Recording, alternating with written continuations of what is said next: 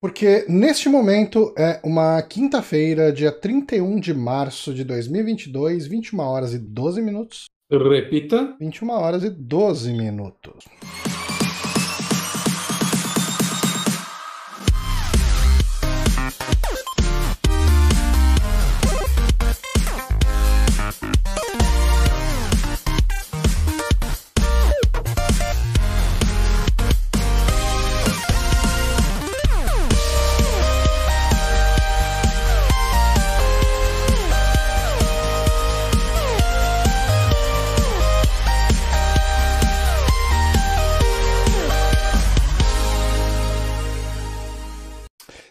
Sim, agora em definitivo no ar para mais um saque do o, o, o nosso podcast especial de final de mês de perguntas e respostas. Eu sou Johnny Santos, estou aqui com Guilherme Bonatti. Olá. E hoje estamos aqui com ele de volta, que esteve aqui duas semanas atrás, nosso queridíssimo Joe Rod, né, para compensar. A gente vai tirar todo o atraso dos conflitos. Prometemos que é. vai levar nove anos de novo. É, levou duas semanas. Já abusa, né? Seja bem-vindo, Joe Rod. Prazer ter Valeu, você aqui de gente. novo. É, é, é, bom que aí eu não fico duas horas só contando a história da minha vida, né? Olha, porque nesse podcast aqui, o de, de perguntas, do, perguntas dos ouvintes, é o lugar onde a gente fica duas horas contando a história da nossa vida. Aí é bom também. Porque eu só falei a parte de jogo de luta, né? Ah, agora. É, é, a gente vai ver o que, que vem. Assim, eu confesso que eu não olhei as perguntas que vieram. É, o Bonatti é, que montei, montou tudo. Eu, vai ser tudo surpresa para mim, então. Eu, eu, acho que vale a pena a gente dar um recadinho sobre as perguntas de e-mail, né, Johnny? É. E a gente tava conversando. O que acontece? Tem muita gente que manda muita pergunta, o que é muito legal. Mas é esse programa em específico, se a gente pegasse todas as perguntas do e-mail, a gente só ia ter as perguntas do e-mail. Então, o que a gente fez é. Você pode mandar quantas perguntas você quiser mas a gente está filtrando no máximo cinco perguntas por pessoa. As outras estão salvas, a gente vai trazer no próximo mês, porque senão a gente não ia chegar no Curioscat nunca dessa vez. O que é muito legal, muito legal que mandaram muitas perguntas, uhum. mas, né, aconteceu isso. Então, assim, uma coisa legal que vocês podem fazer é assim: se vocês querem mandar muitas perguntas, mas vocês têm, sei lá, alguma prioridade, saca? Tem alguma pergunta que vocês. É, essa é a que você realmente quer a resposta? Porque eu dei uma filtrada e tal, e tipo, fui fazendo enquanto eu trabalhava, então eu posso ter comido umas bolas. Então é. Dá uma marcaçãozinha assim, tipo, ó, mandei essas perguntas, mas se for pra escolher, ó, é, essa aqui é a que eu gostaria que vocês falassem. Saca? Dá uma uhum. priorizada, fica legal pra gente. É. Porque não, não, tem como saber o que você mais quer ouvir. Né? Mas é, é, mais porque realmente, senão a gente não ia chegar no Curioscat dessa vez. É, e é legal a gente poder dar o espaço para todo mundo que mandou pergunta, né? Uhum. E, assim, pô, é muito. Assim, a gente tá com um engajamento de alguns ouvintes que, tipo, os caras mandam, assim, 20 perguntas. Porra, que legal, né? O cara tá se dedicando uhum. pra caramba pra gente. Mó negócio bacana. Só que daí, se a gente pegar e botar as 20 perguntas do cara, as outras pessoas que também querem participar de alguma forma não participam. Então a gente quer deixar e, de um é, jeito então, que seja e... legal para todo mundo participar, todo mundo curtir aqui com a gente, né? A gente dá essa filtrada de primeiro as perguntas do e-mail, depois as dos Curioscat identificadas e depois as anônimas. Mas, assim, tipo, não é que uma pergunta é melhor ou tem mais valor que a outra. É só uma filtrada pra, sei lá, é uma, é uma forma que a gente achou de filtrar essas perguntas numa ordem legal. Mas, saca, tipo, será uma galera que manda anônimo vai desanimar também. E não é uhum. isso que a gente quer mesmo, porque às vezes a pessoa quer mandar uma pergunta e ela não quer se identificar isso. Não quer dizer que a pergunta dela é, é inferior ou algo do tipo, né? Exato. Então, acho que é a forma que a gente tá tentando arrumar de equilibrar para todo mundo, né? Poder participar, porque é um, um programa meio colaborativo, né? Então, se a gente não fizer isso, acho que perde um pouco o propósito. Exato. Queria só agradecer aqui o Tesseract 001 0001, um zero a mais aqui, pelo follow, muito obrigado. E vamos às perguntas, então? Bora. É, a, a, pergunta é bate-bola, tipo Maria Gabi Gabriela. Cara, a gente vai respondendo. É, é tipo provocações. Cara, a gente a vai respondendo conforme o assunto render mesmo. A gente não, é... não tem tanto essa limitação de. Raramente a gente consegue matar todas, né? Sempre sobram é. umas pro mês que vem. Inclusive, é. aqui a gente vai ter algumas do mês passado, do mês ainda, passado. as primeiras. Sim. Ah, mas vamos lá então. Começando aqui, uma pergunta do Júlio Bastos. Um, uma sequência de três perguntas do Júlio Bastos. Amigos, aí vão algumas perguntinhas. Espero que sejam úteis e divirtam-lhes. Quais canais de YouTube vocês têm seguido barra assistido? Faz tempo que ele não manda uma dessas, né? Faz tempo. Posso começar? Pode começar, claro. É, eu, eu, vou falar de um canal que, na verdade, eu acho que eu já falei aqui, mas acho que tem um motivo especial de eu falar dele aqui de novo, que é o Mystery Fusion, é o nome do, do canal dele, que é um cara que faz um canal sobre animes e algumas outras coisas. E por que hoje é meio. Essa semana em particular é meio especial, porque ele começou um, uma série de vídeos que chama Dragon Ball Dissection, que ele foi dissecando o mangá e o anime e os filmes de Dragon Ball, basicamente capítulo por capítulo. Caraca, mano. Ele, esse ano, ele completou 10 anos que ele tá fazendo isso e ele finalmente acabou a saga do Majin Buu.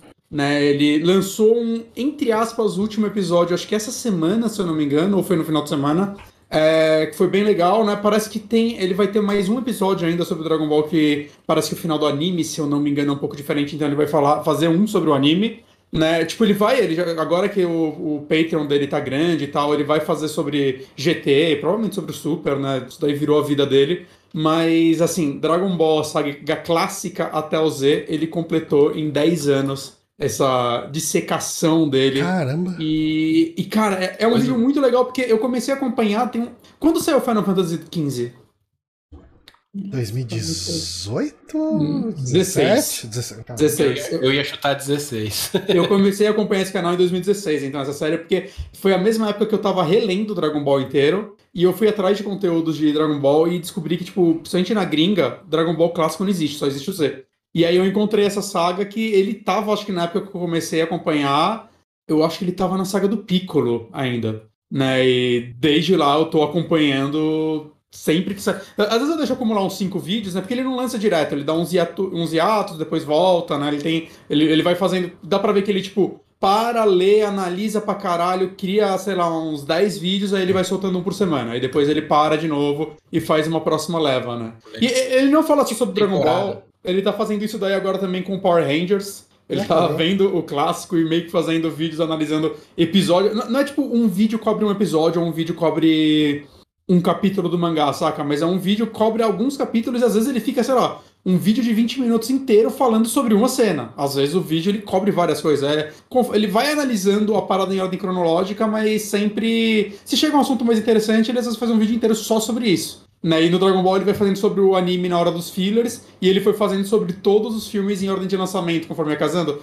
Então, assim, foi bem legal ver ele conseguir concluir isso, que eventualmente eu acho que até ele achou que nunca ia acabar, porque né, teve uma época que ele tava para parar, porque aí ele abriu o Patreon e tudo mais. Né? Não é um canal gigante ainda, tipo, pro trabalho que ele tem, ele tem, sei lá, uns 17 mil views, saca? Pra um gringo fazendo um trabalho desse é, é pouco até. Saca, mas é, é uma série bem legal. Se você gosta de Dragon Ball. Como que é o nome do canal? Mystery Fusion. Mystery, de, de, com Mystery. A. Mystery. É M-I-S-T-A-R-E Fusion, né? De fusão. Mystery? Não é Mystery. Mystery. Com, não é com Y. Exato, Mystery. Tá. É um canal bem legal, gosto, gosto muito. Cara, eu, assim, eu tenho visto muito. Eu, eu tô com um projeto com a, com a Kika, né? Eu já comentei aqui algumas vezes. E todo domingo a gente comenta o episódio da semana de Star Trek. Né? Começou com Discovery, aí acabou Discovery e começou Picar, a gente tá fazendo de Picar agora, né? E, e assim, como é muita coisa que acontece nos episódios, é, eu tenho, antes de fazer as lives, e às vezes até tipo, no dia já que eu assisti, eu tenho visto também o canal do. O, o, um canal que o, que o Bonatti particularmente odeia, que é daquele What the Culture, What Culture. Ah, é ruim? Então, mas eles têm um canal, tem, tem um subcanal deles que é o Track Culture. Que é bem bacana, assim. Hum. Tem, é, tem... tipo de game dele, o Culture Games, né? É, é o, o Track Culture, ele, ele faz um acompanhamento bem legal e o, o cara lá é o Sean... A... Sean Ferrick, acho que é Sean Ferrick, o cara que faz o, o, o de Star Trek. Um dos caras tem uma equipe, né? No, mesmo no de Star Trek. O cara que faz esses vídeos semanais, ele manda muito bem na análise dele. Às vezes eu não concordo com as coisas, normal, né? Mas eu acho que ele faz uma boa recapitulação dos eventos do episódio, num formato bem rápido, né? Tipo, vídeos de 10, 15 minutos. Eu pego para pontuar as coisas que eu preciso lembrar que aconteceram no episódio. E no, no, na live daqui, que a gente fala por uma hora do episódio. Então, obviamente, a gente vai desenvolver bem mais. Mas é, eu uso principalmente para lembrar os tópicos, né? É, e, e, e, eu gosto bastante do, do, do material que ele produz. Né? Desse material que ele produz, porque eu fiquei sabendo que ele tem um canal pornô também, mas eu não acompanho. É... What, what Culture também? Não, não. O, o, ah. Especificamente o Sean Ferrick. Okay. É, ele tem um OnlyFans gay e ele tem um perfil que ele posta uns vídeos dele comendo uns caras, mas não é muito que eu assisto, então deixa pra lá. É... não sou o público-alvo. Não sou o público, eu prefiro acompanhar ali a parte Star Trek, mas beleza. É bom que ele diversifique, diversifique e, uhum. e atinja públicos mais amplos. Uh, mas eu gosto muito desse canal, e fora isso, eu tenho assistido o Casagastão eu tenho visto bastante. Eu assisto bastante Casa Gastão para ficar revoltado com a boomerzice do Gastão. Porque o Gastão é muito boomer. Ele é. é... Gosto dele, mas ele é Eu gosto boomer. dele, mas ele é bem boomer. Mas eu gosto do material que ele faz, os documentários assim que ele faz Sim. sobre bandas. Eu acho que ele acompanha ele legal. Tem história, né, mano? Ele, ele tem vive, história. E ele viveu muita coisa também. Sim, Exato. sim, cara. E para quem curte heavy metal, hard rock, é extremamente recomendável. Uh, é, é, meio que o que eu tenho visto, né? Fora isso, o, o padrão, né? Buenos, Buenas Ideias para ver histórias do, do, Brasil, né? Tipo, História do Brasil, o canal lá do Peninha, enfim. É, é o que eu tenho assistido no YouTube. E você, Joe Rod? Cara, o que eu mais vejo é YouTube, né? mas, mas, cara, é, é, eu vou, eu vou falar. Tem, tem, tem o canal do, do, Renato Cavaleira, né? O Segredo dos Games. Que ele é bem focado em jogo de luta. Ele fala de tudo um pouco. Teve um recente de, de Metal Slug. Mas o que eu achei legal do que, dele é que ele, ele, ele faz uma pesquisa muito grande de informação. E às vezes ele faz uns documentários também sobre jogos. Tem um falando sobre o desenvolvimento de Schoolgirls muito da hora, assim. Da Não hora. é porque eu participo dele, mas é porque é bom mesmo. é, né, que eu falo, eu li uma frase lá, uma citação, enfim. É, ele pega muita coisa interessante, né? É, eu, eu, sigo um canal de MMA chamado O Sexto Round. Ok. Mas eu recomendo porque se você gosta de MMA é legal para assistir, mas eu não assisto MMA. Eu assisto porque os caras que apresentam têm uma oratória muito boa. Hum. E, e, e, eu acho isso da hora, assim, é um negócio que assim, eu, eu ainda vou fazer, ter, ainda terei essa oratória. É mais para estudo do que para acompanhar, mas a gente acaba acompanhando é, por osmose, né? Eu tô até aqui na minha aba de inscritos para ver canal, porque assim, o que mais tem é canal, né? Uhum. Mas um que eu sempre acompanhei e, e, e, nós três daqui também é, é, é, aquela coisa em comum, é o Diego, né? Com o Story Mode. Cara, o Story né? Mode do Diego é muito bom, cara. Eu... O canal do Phoenix Down mudou o nome pra Story Mode agora, né? Aham. Uhum. E, e tá ele e o Diogo, que era o grande hip. Eles estão alternando os vídeos agora. E aí ele terminou agora o projeto Mega Man do Mega Man, do Mega Man 8.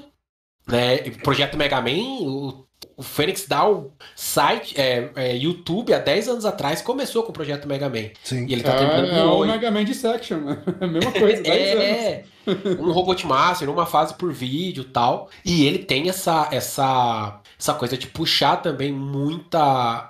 É, muita informação, muitos dados, né? Para trazer. E o legal do, do, do, dele levar o Grande Hip, porque o Grande Hip pegou essa, essa vibe nos vídeos dele e eles alternam os vídeos agora, né? Uhum. Pô, muita coisa ali. Né, o Diego, o, Diego, o grande padrinho da, da internet gamer brasileira, pelo menos do nosso lado. É, aqui o, os três estão na internet por causa do Diego. Exato. E, e, e, e, é legal ele ter voltado, né? Ele tinha parado, né? Ele parou algumas vezes, aí depois ele tinha parado de vez. Uhum. Aí ele voltou, mas ficou mais lentinho, um pouco ainda. Aí agora voltou. É, né, um, ele a cada tá 15... com um ritmo, né, agora, de novo. É, ele tá fazendo no ritmo que é confortável para ele. Eu acho que se você não vive de YouTube é importante isso. Total. E, e, e, o conteúdo continua muito bom. Eu acho que esse que é o fundamental, assim. É... Muita, muita coisa de que ele faz de vídeos roteirizados, o que eu faço de vídeo roteirizado é de base do que eu me inspirei muito dele fazendo. Uhum. E eu fico contente dele, dele ter voltado, cara. Mas, puta, eu tenho zilhões de canais que eu sigo. Assim, aí, enfim, mas. Não, bacana, esses... deu, deu pra dar uma pincelada aí, algumas é... indicações pra, pra galera. Vamos pra próxima pergunta do, do Júlio. Estão animados para comprar alguma coisa do exterior com essa, entre aspas, baixa do dólar? Cara, eu vou te falar que eu tenho um grupinho de zap que acabaram de mandar uma uma promoção da RTX 3060 hum. na, no Kabum por. Eu acho que a vista tava 3.500. Eita! É uma puta queda, tá é que, conto, é, essa. É, é, que não é a TI. É a 3060. Não, que seja. Tá. A 3060 é, é foda. A vista 3.489. E eu acabei de receber a PLR lá no trabalho. E eu falei, caramba, hein? Daí eu falei, não, não, não vou gastar com isso, não. Preciso ter uma reserva, porque vai que amanhã ou depois me demitem e eu tenho um dinheirinho para sobreviver. Mas coçou, viu?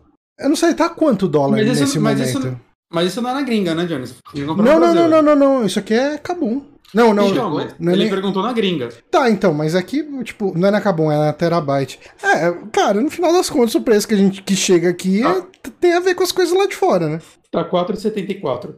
Caramba. Agora, agora. Caiu bastante. Caiu bastante, hein? Já dá pra sentir o cheiro da orelhinha do Mickey. É. Cara, eu, eu, eu tava olhando uns jogos velhos, né? Bem esses tempos, das coleções que eu faço. Que é ridículo, já tá, já tá mais barato que o Mercado Livre de novo, tá ligado? Uhum. Mas o frete, o frete ainda dá uma matadinha. Ainda dá uma desanimada. Ainda vale a pena algumas coisas, mas. O, o frete menos... é a possibilidade de taxação, né? É, então, essa é outra parada. Que a gente é. tem agora, na mão que o dólar tá baixando, a gente tem aí uma, uma, uma PS, sei lá, as leis malucas aí, de começar a taxar absurdamente. Uhum. É coisa que vem de bagulho fora. vindo de fora, né? Então... Mas, mas, algumas coisas, ainda mesmo com imposto, sai mais barato do que aqui, saca? Principalmente jogo velho. Ah, que é. aqui o, cara, o povo vende por 400 pontos um jogo e lá você acha por tipo 20 e poucos dólares. Não sei. Ah, é, é uma diferença meio bruta, assim, algumas os, coisas. Os scalper, né? Pra variar. Ah, exato. Eu, eu, no meu caso, a, a NECA, que é a, uma empresa de bonequinhos, uhum. Ela fez há muitos anos atrás isso aqui, ó. Tartarugazinha, é pô, clássico é, pra caramba esses do, bonecos. Dos quad... Esse é dos quadrinhos, né? Uhum. Eu, eu tenho as quatro. E aí faz muito tempo que eu não compro boneco, essas coisas assim.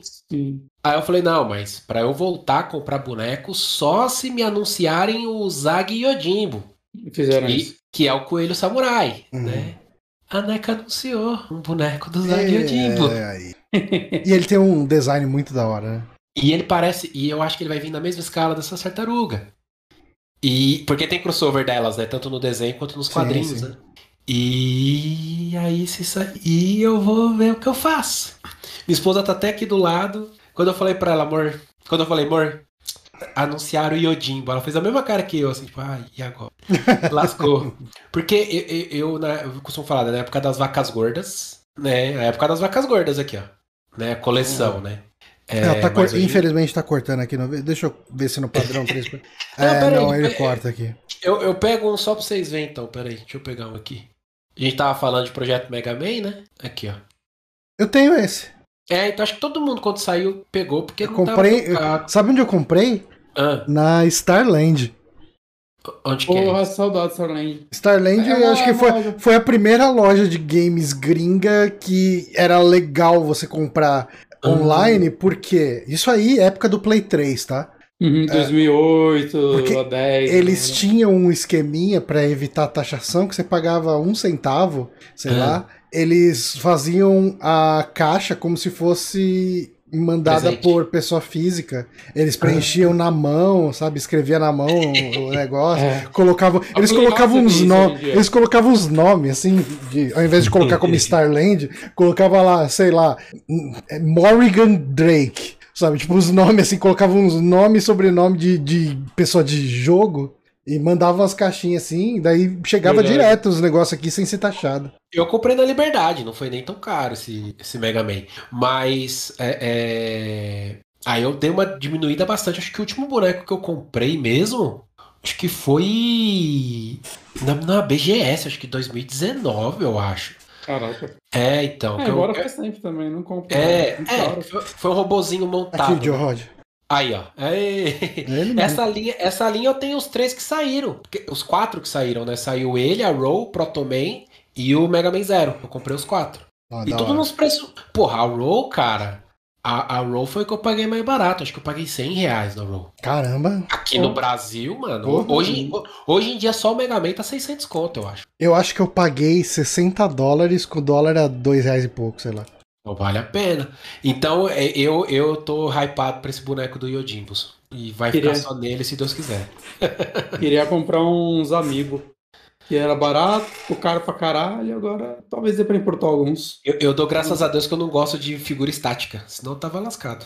É, então eu, eu gosto mais de estática. E aí me fode. Eu, eu, eu, eu, queria, eu queria os do Metroid. Eu queria tantos amigos do Metroid. Mas vou te falar que essa semana eu fiquei tão feliz que eu não sou mais fanático, doente por Fallout, porque no site ah, da, no da Eagle Moss, que é onde eu compro os bonecos de, de, de, Star Trek, tem, umas tem uma estatuetinha de, um, de uma Power Armor da. Como que chama lá os, os carinha lá? O, os mocinho fascista. Os Brotherhood of the Brother, Steel. É. Tem um, uma Power Armor de Brotherhood of Steel Perfeito, cara. Linda. 170 pau. Depende. Reais? Reais? Reais. Ah, o preço tá ruim mesmo. Não, então, o preço. É, mas eu, eu, não sou muito fã da armadura do Brotherhood. Ah, eu gosto. Eu, eu, eu, eu gosto da Power ela. Eu, eu não conheço. É, eu uso.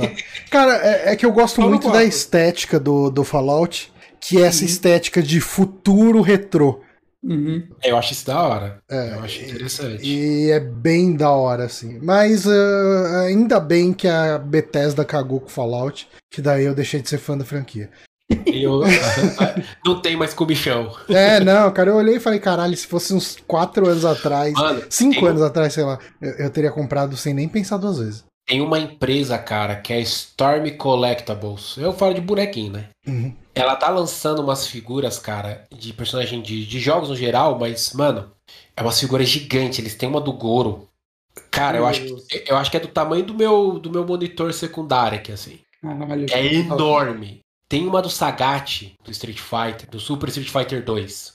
Pô, depois mostra essa do Goro aí. Mostro, mostro. Eu, mano, eu preciso desse Sagat. Fui olhar o preço no Brasil. Hum. Os caras pedindo 900 pau no boneco. Eu falei, não. O que eu comprei essa semana ah, eu vi até, você colocando vou fotos. Vou até tomar cuidado aqui, porque essas coisas caem do suporte muito fácil. E a minha Discover, ela caiu do suporte, quebrou o disco, eu tive que colar com o Super Bonder. Eita, tadinho. É, deixa eu colocar aqui padrão. Eu comprei a, a Cerritos, que é a nave do, do Lower Decks, que é o desenho de, de Star Trek. Pô, a escala é boa, hein, mano? Essa aqui é animal, cara.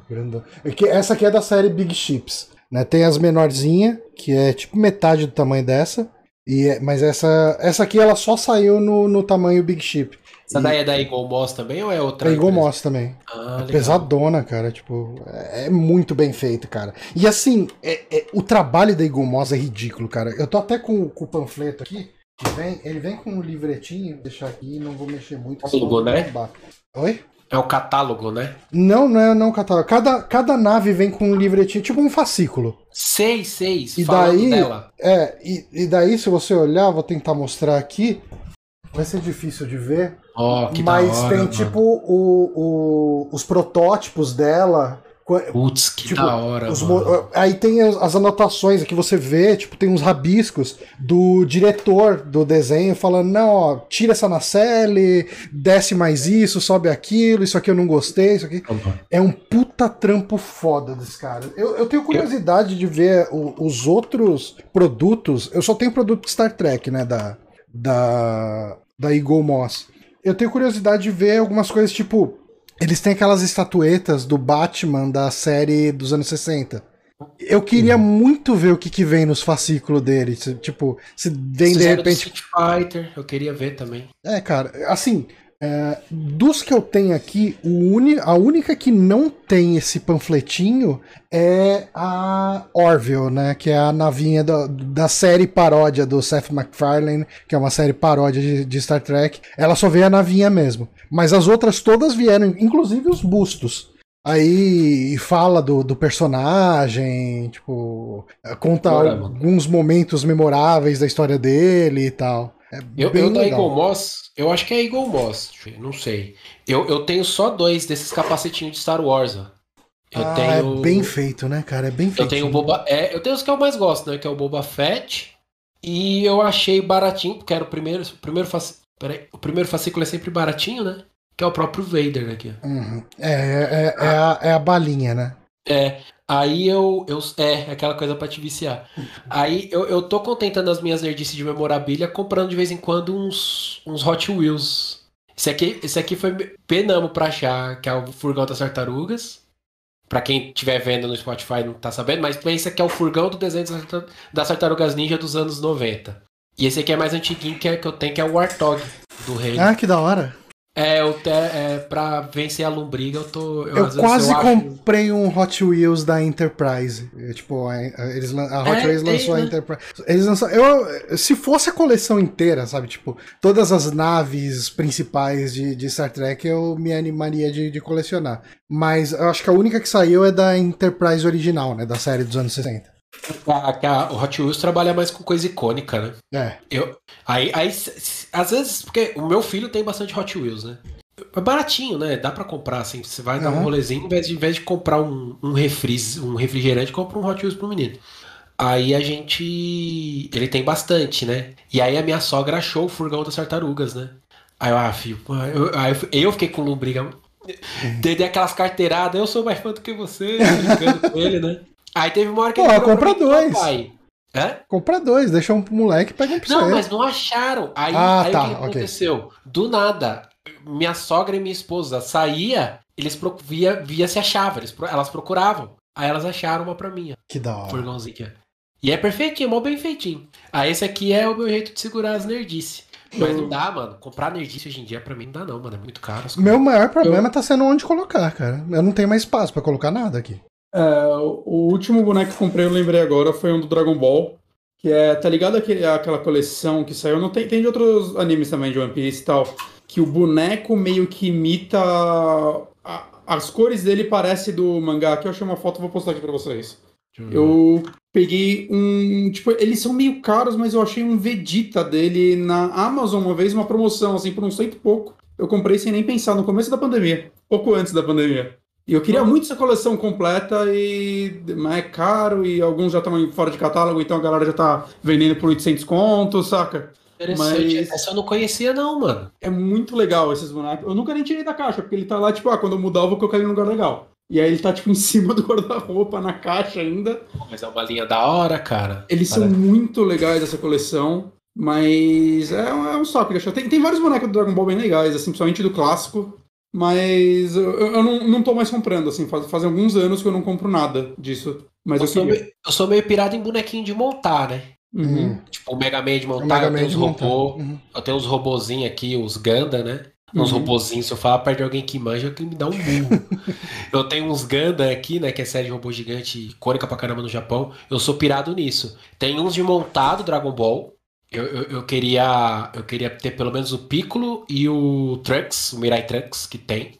Ou só o Piccolo. Eu, eu cheguei a achar num preço razoável, mas eu não peguei, não lembro porquê, e hoje eu me arrependo.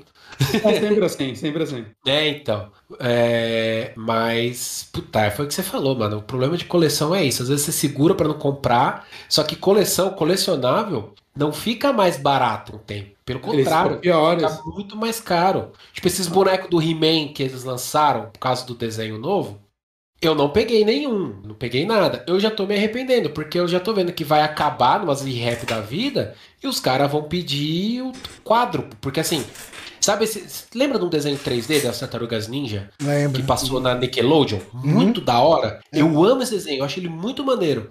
É, é, o, o Marcos, até o meu filho, ele tem as quatro tartarugas dessa coleção. É... Eu falei, ah, vou comprar para mim. Aí eu achei um pack que vinha as quatro tartarugas, o Mestre Splinter e o Casey Jones, o moleque lá, tal, do, do ah, do 200 pau na época, assim. Falei, ah, não, vou comprar não. Ah, eu tenho um monte de tartaruga em casa já. Aí me deu lombriga de querer ter esse negócio. Ah, deixa eu ver se eu acho. 1.500 reais. É. E você olha na caixa, tá lá o negócio da ReHap. sabe o, sabe o que sobe, sobe pra caralho o preço que eu tô vendo? Hum. Artbook de jogo. Ah, tinha, tinha, tinha um que eu era maluco pra pegar do Metal Gear, que era, acho que era tipo dois livrão que vinha num, num case que cobre a arte do Metal Gear 1 ao 4. Na Amazon era uns 300 reais, era caro. E aí eu coloquei na lista de desejos e fiquei lá olhando, ah, um dia vai ter promoção. Chuta quanto ele tá custando hoje na Amazon? 3 mil. Um pau e meio. 4.262,99. Se eu soubesse, eu tinha comprado uns 5 e tava revendendo hoje. né? Caralho. Eu tive, eu tive sorte com o boneco do Final Fantasy. Que eu tenho o Cloud com a moto. Ah, putz. E, na, e esse na... boneco já teve num preço bem decente um tempo atrás. Eu, eu paguei 250 reais. Uhum. Hoje ele tá. A última vez que eu vi, ele tava 1.200. É, não, ele subiu de preço pra caramba. Ah, essas horas eu dou graças a Deus. Não vendo, mas eu dou graças a Deus.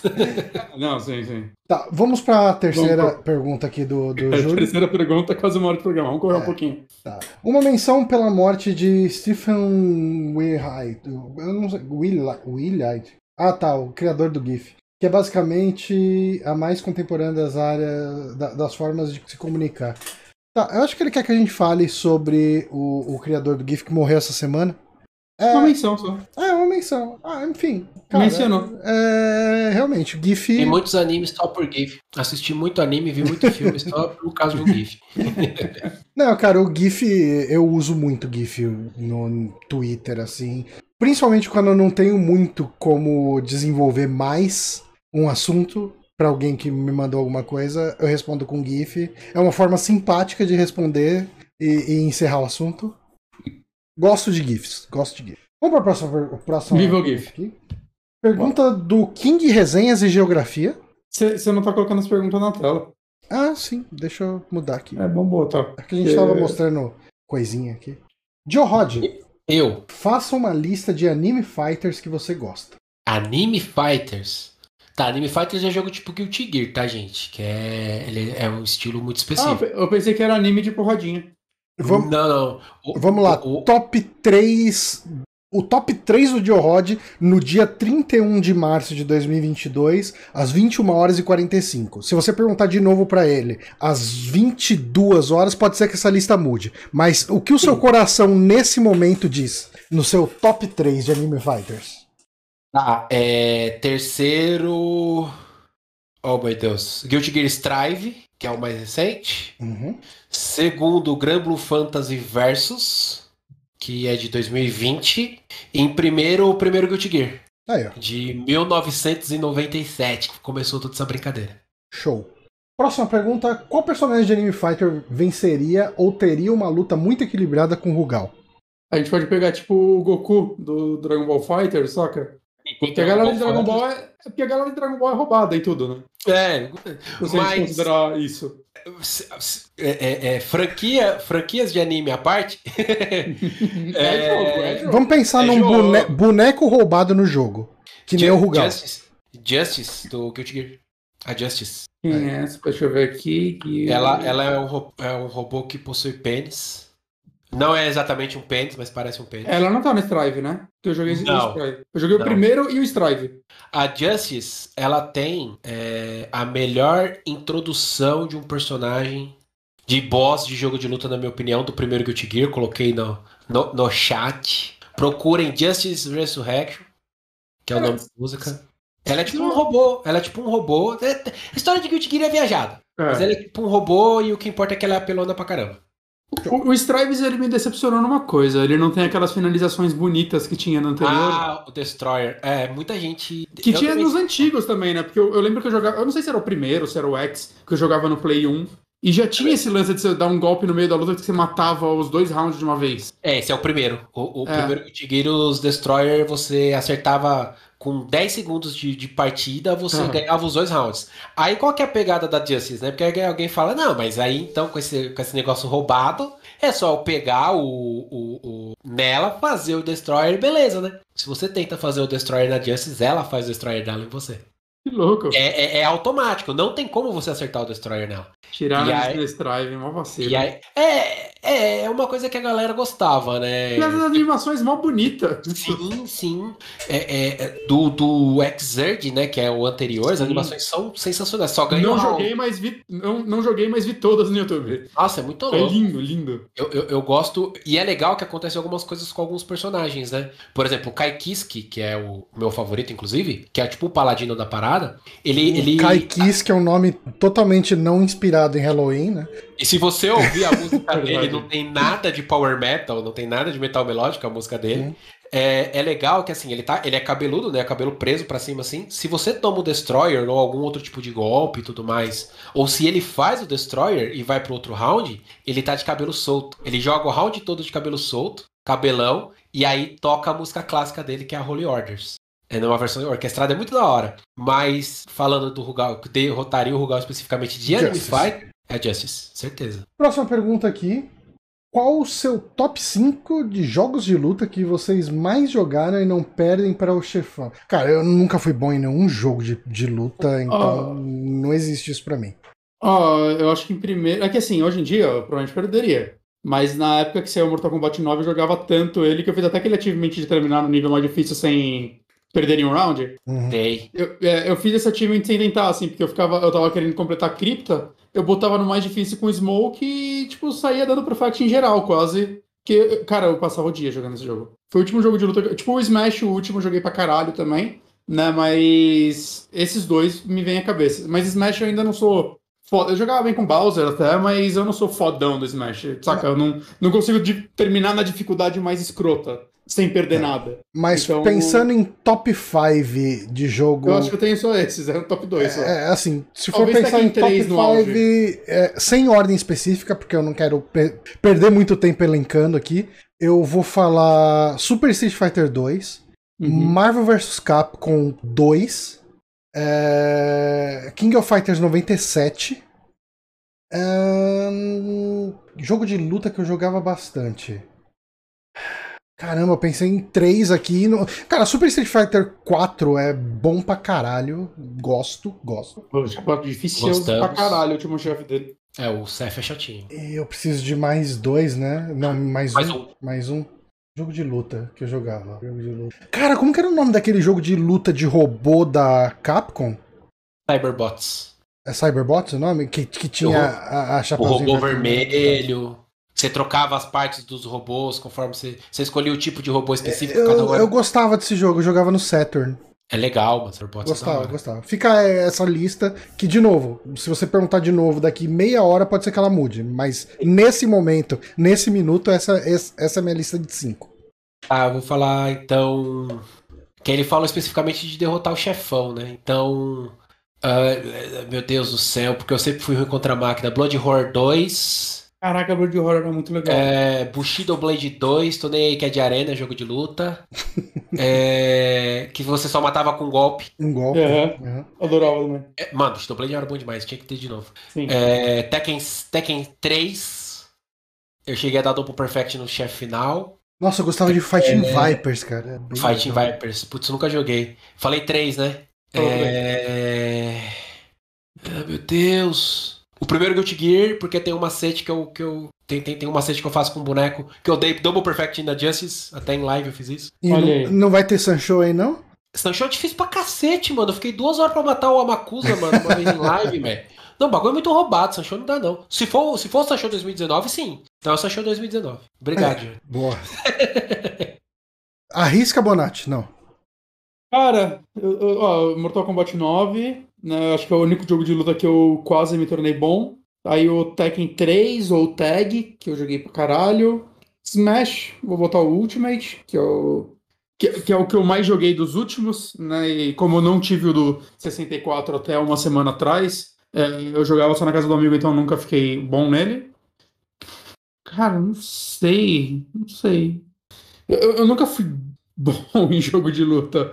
Né? Eu penso nesses, nesses três que são talvez as franquias que eu mais joguei. Tipo, eu joguei muito Street, mas eu não era bom em Street. Saca? King of Fighter nunca fui bom.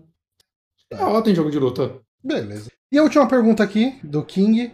Eleja ou escolha o mapa mais complexo e o mapa mais simples dos jogos que já jogou. Nossa, cara. Restritos a RPG, jogos de mundo aberto. É... Tá, ele falou uma lista dele aqui pra gente se guiar, talvez. Meu mais simples, Pokémon Red and Blue, mais complexo, GTA San Andreas. É Resident Evil 2 e 3. Ah, então é mapa, mapa de jogo, não necessariamente de jogo de luta. Mas é, é simples e complexo o quê? É, o, o, mapa mais simples e o mapa mais complexo. Cara, eu não sei. É... Eu acho que o mais complexo eu vou trazer dois aqui. Um é recente, Elden Ring. Eu acho que o mapa dele é bem complexo na na exploração, concordo, saca? No lance de você, olhar uma montanha, você não vê nada, e você vai nela, e você olha duas pedras, olha atrás dela, puta que pariu, tem uma caverna aqui, que é uma dungeon inteira, saca? É, é bem complexo, e Breath of the Wild também é bem complexo nesse sentido, né? Como você observa o mapa e acha as coisas só com seus olhos, sem ter que seguir um mapinha na tela ou coisa do tipo, acho que dá para considerar esses dois complexos. Agora, simples. Ah, cara, é foda assim que você pode pegar, por exemplo, Final Fantasy X. O mapa dele, de certa forma, é simples, porque é um monte de corredor que se liga. Uhum. O, o né? 13 é assim também, não é? Galera o 13, é que o 13 eu joguei muito pouco. É, mas o 13 é, mas... é assim também. Ah, então, é. Eles são mapas simples, né? Então, eu, me vem esses à cabeça, até mais do que Pokémon. Por mais que Pokémon seja um caminho só, você ainda consegue desviar dele, achar uns segredos, achar um jeito de sei lá, você vai da cidade A para B, pra, da B para C e depois da C para A, saca? Tem uns momentos assim. Não é complexo, mas. Não sei, eu, eu vejo acho que uns Final Fantasy, alguns Final Fantasy até mais simples. Uhum. Pra uma forma de, né, de agradar mais gente e tudo mais. É. O, Os jogos não são ruins por isso. Eu vou só atravessar um pouco aqui uma pergunta. Uma pergunta não, um comentário do Six lá no chat. Ele falou se a gente, se a gente já falou do Benga aqui hoje.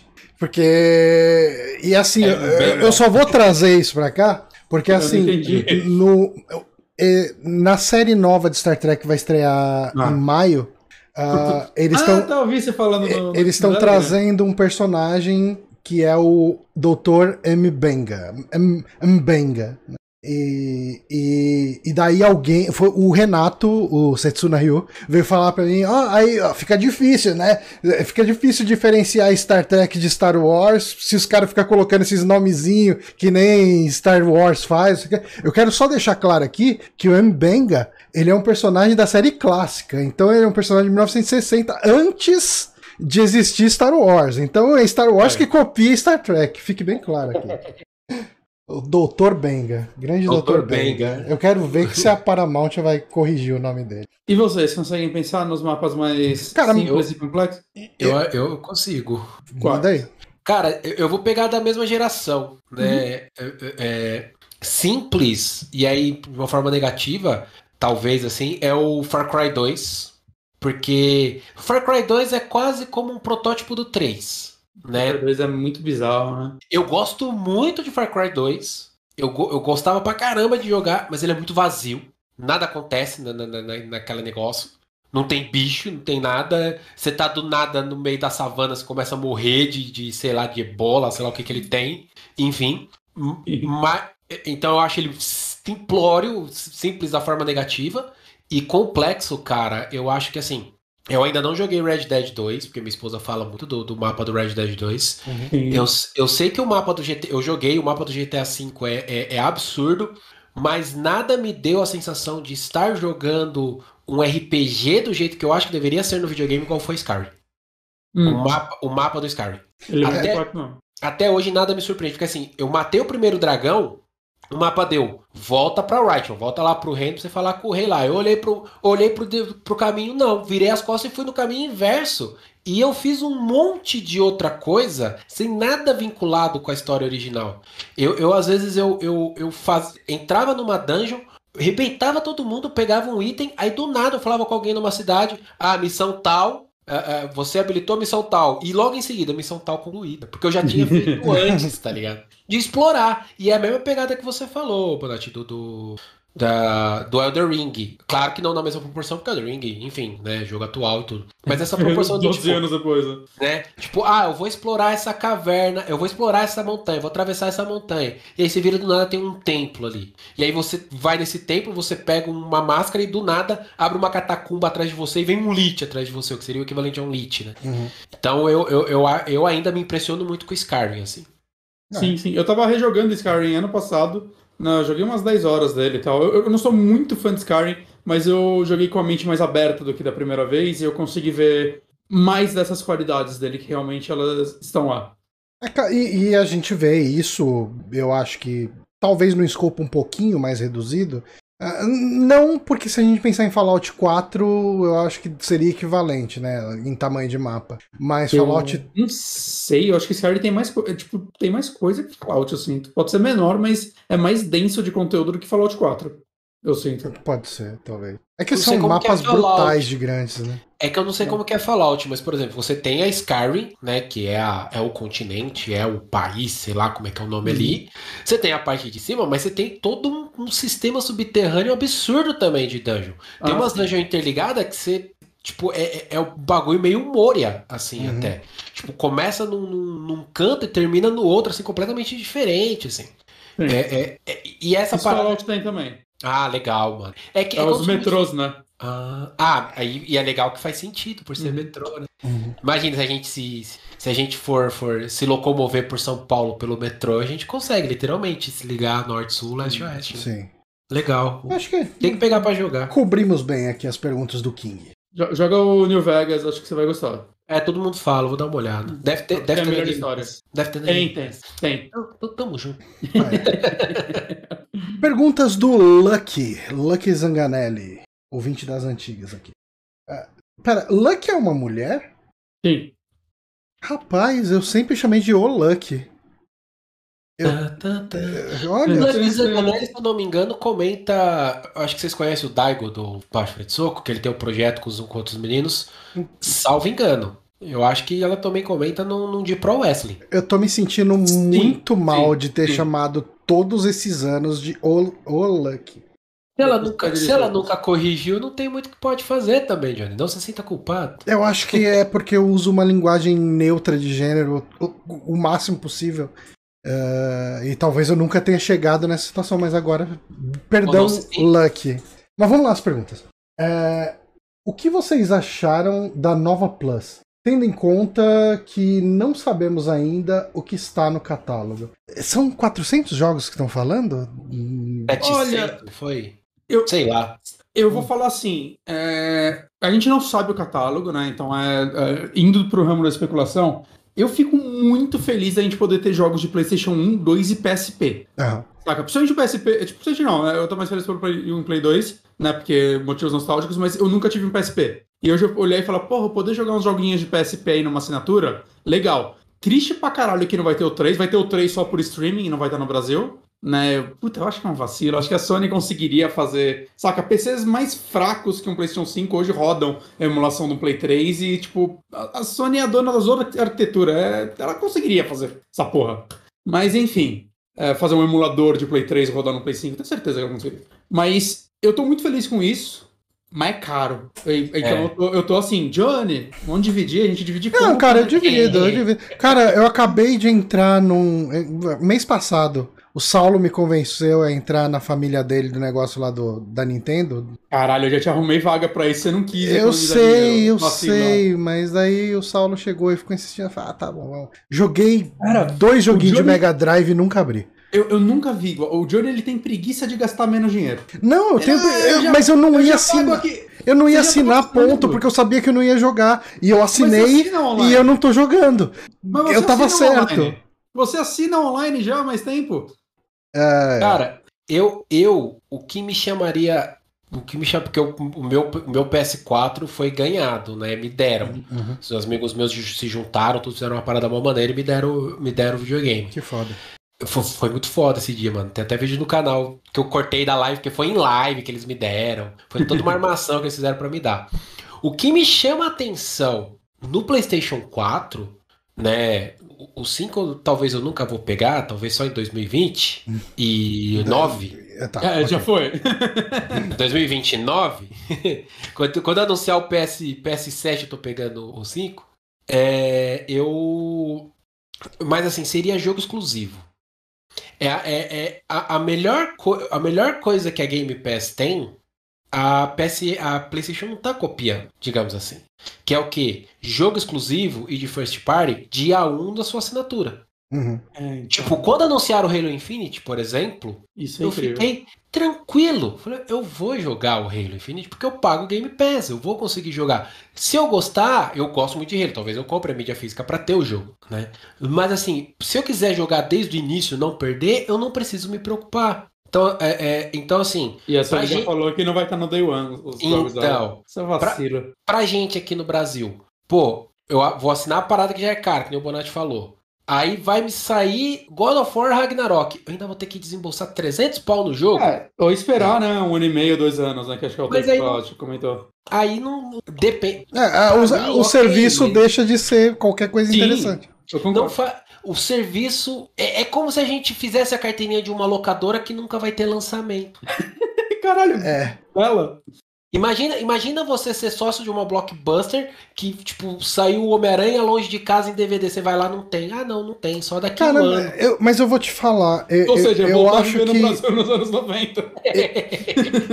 assim, eu tenho cada vez mais. Uh, eu preciso me conformar no meu papel de produtor de conteúdo de games. Eu preciso me posicionar, me, fazer aquela, aquele trabalho de conscientização de o que, que eu sou. Eu não sou um Heitor, eu não sou um Six, eu não sou um, um, um Magin. Eu, eu não tenho como jogar lançamento, cara. Não adianta eu querer cobrir lançamento. E eu preciso começar a jogar o que eu tiver vontade e jogar ele até eu me encher o saco. O meu problema é que a gente tem um podcast semanal e duas vezes por mês, pelo menos, eu preciso estar falando de coisas. E daí entra aquela coisa, puta, tá todo mundo falando de Elden Ring, precisa comprar Elden, Elden, Elden Ring. Ah, tá todo ah, mundo falando de. É, mas tá todo mundo falando desse jogo X. Aí vai lá e compra o jogo X. Cara, tem um monte de jogo velho que eu queria tanto pegar, parar e jogar, sabe? Tipo, cara, tem uns Adventure da Sierra que eu queria chegar, parar tudo e jogar ele, me focar nele para terminar. Você pode jogar e falar no e, podcast dele, mas, mas eu me sinto culpado se eu faço isso. É, ah, não é, tem. Por isso que eu falei, o problema é um problema de conscientização. De eu assumir o meu papel, de virar e falar, ok, João, as pessoas não estão ouvindo Super Amigos para saber de novidade. As pessoas estão ouvindo Ei. Super Amigos pra ouvir o Johnny e o Bonatti conversando sobre videogame. Eles não estão nem aí se a gente tá falando do jogo que saiu semana passada ou do jogo que saiu em 1998. Quem, quem, quem tava preocupado com isso já foi embora, o que é muita gente, Johnny. Relaxa. É. Mas eu preciso fazer isso, cara, porque assim, eu fico frustrado com o tipo de conteúdo que eu tô produzindo, porque eu não consigo produzir um negócio para acompanhar outros sites, não sei o quê. Ao mesmo tempo eu não jogo as coisas que eu gostaria estar jogando. Super Amigos é canal Retro Games agora sabe? Tipo, tem, tem umas questões que eu preciso viu, ver direitinho. Viu de Super Mario World semana que vem. Oh, oh, vai, vai, vão relançar Chrono Cross e saibam que é isso que eu vou cobrir em breve, cara. Não, mas assim, eu, eu vou jogar Chrono Cross e foda-se. É, mas é isso. E assim, eu entendo, o, o, o Johnny, eu entendo perfeitamente esse seu sentimento, porque eu sou um pouco assim. Apesar de ser jogo de luta e ser mais opinativo lá no canal, às vezes eu me sinto na, na necessidade de falar sobre certos aspectos que às vezes eu não quero falar. Uhum. Às, vezes, às vezes acontece um negócio muito impactante, acontece uma treta muito grande ali, que eu pego e, puta, mano, eu preciso, eu preciso falar disso porque é opinião, eu tenho que dar meu, eu, eu tenho que dar a minha opinião sobre tal coisa. E às vezes não, cara. Às vezes assim, é, é pensa, é, é, é, o que eu penso assim, eu se eu não tenho nada saudável para falar de alguma coisa, eu não falo. Uhum. E às vezes essa questão do pensar de ser saudável é justamente saudável para você. Exato. Seja para pela sua satisfação como criador de conteúdo, seja para saudável pro teu bolso. Porque às vezes, sei lá, às vezes eles lançam, tá, explodiu, não é o caso de Elder Ring, né? Porque todo mundo, todo mundo que jogou tá gostando, enfim. Mas às vezes vai que lança um jogo que tá todo mundo falando, e é um estilo que você acha uma bosta. Você fala, putz, eu não gosto. Cara, não. eu já, já fiz isso, cara. Já, eu comprei Pokémon X, que, assim, eu já tinha dado várias chances para Pokémon. E nunca fui muito além. Cara, não, tá todo mundo falando do Pokémon novo na época, né? Do, do 3DS. Vou comprar Pokémon X. Eu acho que foi o X que eu comprei. Cara, eu joguei tipo 4 horas. Eu falei, não, não dá, não é para mim, eu não gosto disso. E eu gastei preço full nesse jogo. Sabe? É, é complicado. Era 150 ainda na época do 3DS. É. Menos eu, eu dou sorte que, eu dou sorte que na hora de cobrir jogo de luta, a parte do jogo, o jogo em si, é o que eu gosto de jogar. Uhum. Mas, por exemplo, eu não gosto. De, eu, eu, Tekken não é para mim. Eu não sou fã de Tekken. Porque eu não, consigo, eu não consigo jogar, tá ligado? Se tem alguma coisa da indústria falando sobre Tekken, ou, ou uh, uh, alguma coisa legal para comentar, eu vou falar e vou comentar sobre aquela parte de indústria, que é uma coisa que eu não preciso consumir o jogo. Mas você não vai ver gameplay, você não vai ver eu dando pitaco sobre a comunidade de Tekken, porque eu não faço parte. Sim, né? E, e, e, não faria sentido eu ficar me inserindo em tudo, porque, ah, não, eu sou jogo de luta, eu vou me inserir em tudo, tá ligado? É, é, se for para ver jogo que eu cubro mesmo, tirando o KOF 15 porque eu pilhei, cara, eu cobri o Samurai Shodown 2019, mano. Ninguém fala desse jogo no Brasil, tá ligado? Uhum. Uhum.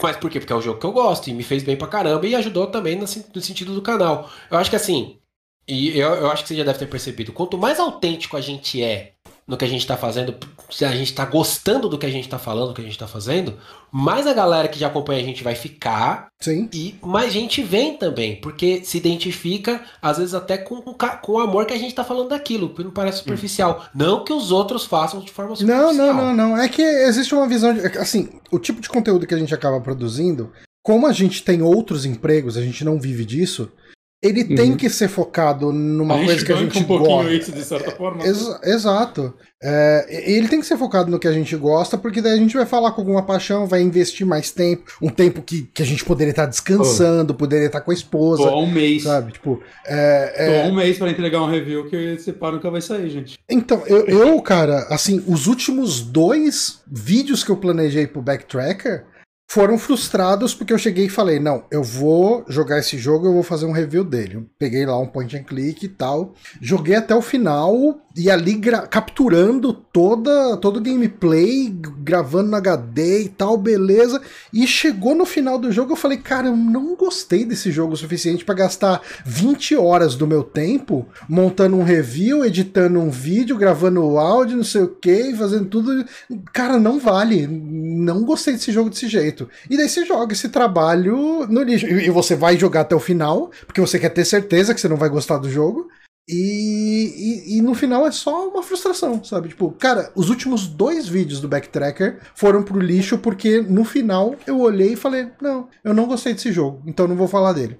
Hum. A gente escolhe as batalhas que a gente vai lutar. Ah, eu, eu, eu sou assim. Teve vídeo de, de eu ficar mais de tipo, quase meia hora. Aí falando de opinião, né? Uhum. Xingando desenvolvedora, xingando empresa porque não deu apoio pro Brasil. Comecei a editar, eu. Mano, ia dar um monte de view. ah, não, não vou clicar isso não. É. Porque às vezes a gente fala, pra quê, né? Às vezes você desprende todo o tempo pra fazer a parada. No caso, um review, né? Pra chegar no fim, ah, não, é ruim. É. Não, eu, eu, eu entendo, eu entendo que existe um valor em, em, em você Sim. ter uma cobertura de uma coisa que não é boa.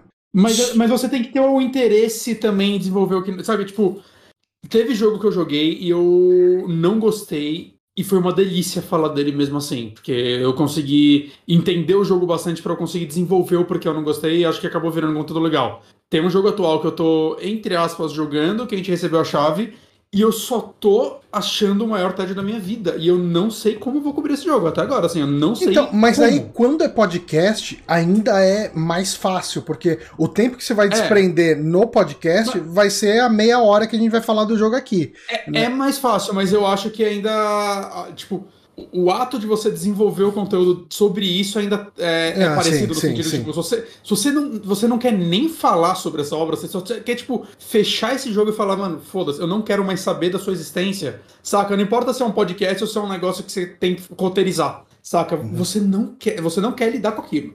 Isso tá te fazendo é. mal, você não quer lidar com essa porra.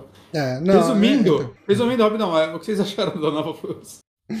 o que a gente achou da nova Plus, né?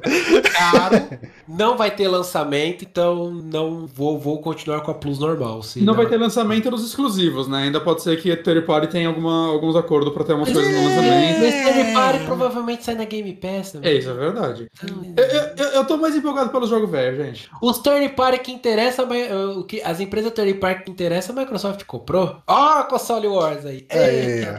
Mas eu quero jogo velho. Cara, assim, eu queria pagar se, menos pro jogo velho. Se o Bonatti, ah, se o Bonatti pedir com jeitinho, eu racho com ele.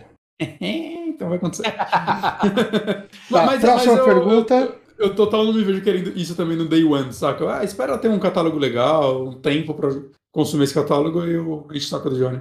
Vamos lá. Me ajudem a gastar grana. Eu já Opa. tenho um Play 5 e tô pensando na minha próxima compra de console. Xbox Series X ou S, se ele baixar dos 2K nos próximos meses, ou Switch desbloqueado. Eu não consigo jogar no PC, apesar de ter uma máquina ok. Uh, é um problema meu, não da plataforma. Então, Xbox seria uma máquina de Game Pass. Quando a Nintendo, uh, quanto a Nintendo, eu tenho um Wii U que foi presente da minha namorada mas antes dele, o último console de mesa que eu joguei para valer foi no, da Nintendo foi o Super Nintendo. Uh, o valor dos dois consoles não tão muito diferentes, levando em conta que com o Switch eu compraria um daqueles Joy-Cons da Rory para caber nas minhas mãos de Ogra. Tá, é, resumindo a pergunta aí, é Switch ou Xbox Series? Oh, eu acho que tem duas coisas a analisar, né? Um é assim, é, Xbox Game Pass, maravilhoso, né? Acho que aqui todo mundo é fã. Não gastar muito para jogar muito, é, muita coisa é sempre foda. Mas a outra opção é o Switch desbloqueado. Gasta é, eu... menos ainda, porque uhum. você só gasta com videogame. Com certeza tem isso.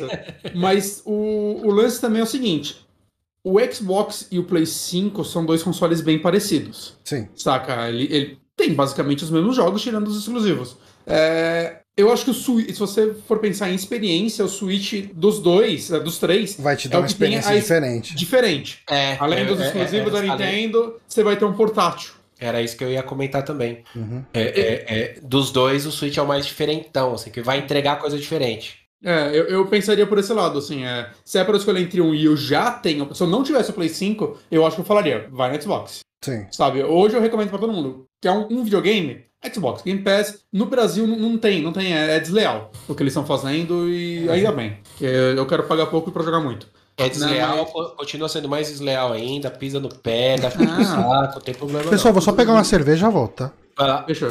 Não, não sou acionista da Sony, então não vou chorar por isso. E eu, eu sou fanboyzinho da Sony, sempre tenho o console deles e tudo mais. Mas não tem como comparar, mas eu, eu pensaria nisso. Você já tem o Play 5, você já consegue jogar as coisas que você quer, né? Ao menos que assim, o Xbox tem alguns exclusivos que você quer muito, ou o catálogo antigo dele, né? Que você vai poder jogar coisa de 360 também, que, que hoje em dia tá fora de catálogo nos outros consoles, né? Do Xbox do primeirão também, né? Roda no. Não todos os jogos, mas roda no, no, no, no Series. Então, beleza, isso pesaria, mas se você for pensar só na experiência de console, você já tem um console dessa geração. É. Um portátil, a parte seria legal. E no caso do Shone, se você quiser muito, assim, nossa, eu quero muito, muito, tem o esquema de cloud do, do, do Xbox, eu esqueci Verdade. o nome. Né, eu esqueci o nome agora. Xcloud, né? Tem ah, o Xcloud que você joga no PC, paga na Game Pass. Ela não consegue jogar no PC. Mas dá pra jogar no, no tablet, né? Você pode ligar lá e botar é. um controle. É, se a pessoa quiser muito jogar os exclusivos do Xbox, né? Você consegue jogar em cloud.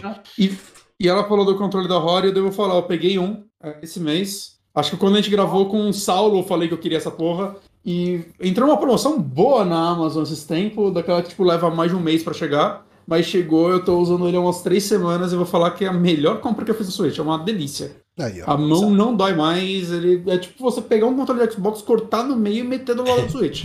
A, a Rory sabe fazer uns periféricos bons pra caramba. É. Ele tem alguns probleminhas, né? Ele, ele só funciona no portátil, ele não funciona desplugado porque ele não tem bateria, ele não tem vibração, né? Ele não tem sensor de movimento, que alguns jogos pedem. Mas foda-se, saca? Oh, o é... conforto dele substitui tudo isso pra mim. Puxando a resposta da, da Lucky aqui, é, hum.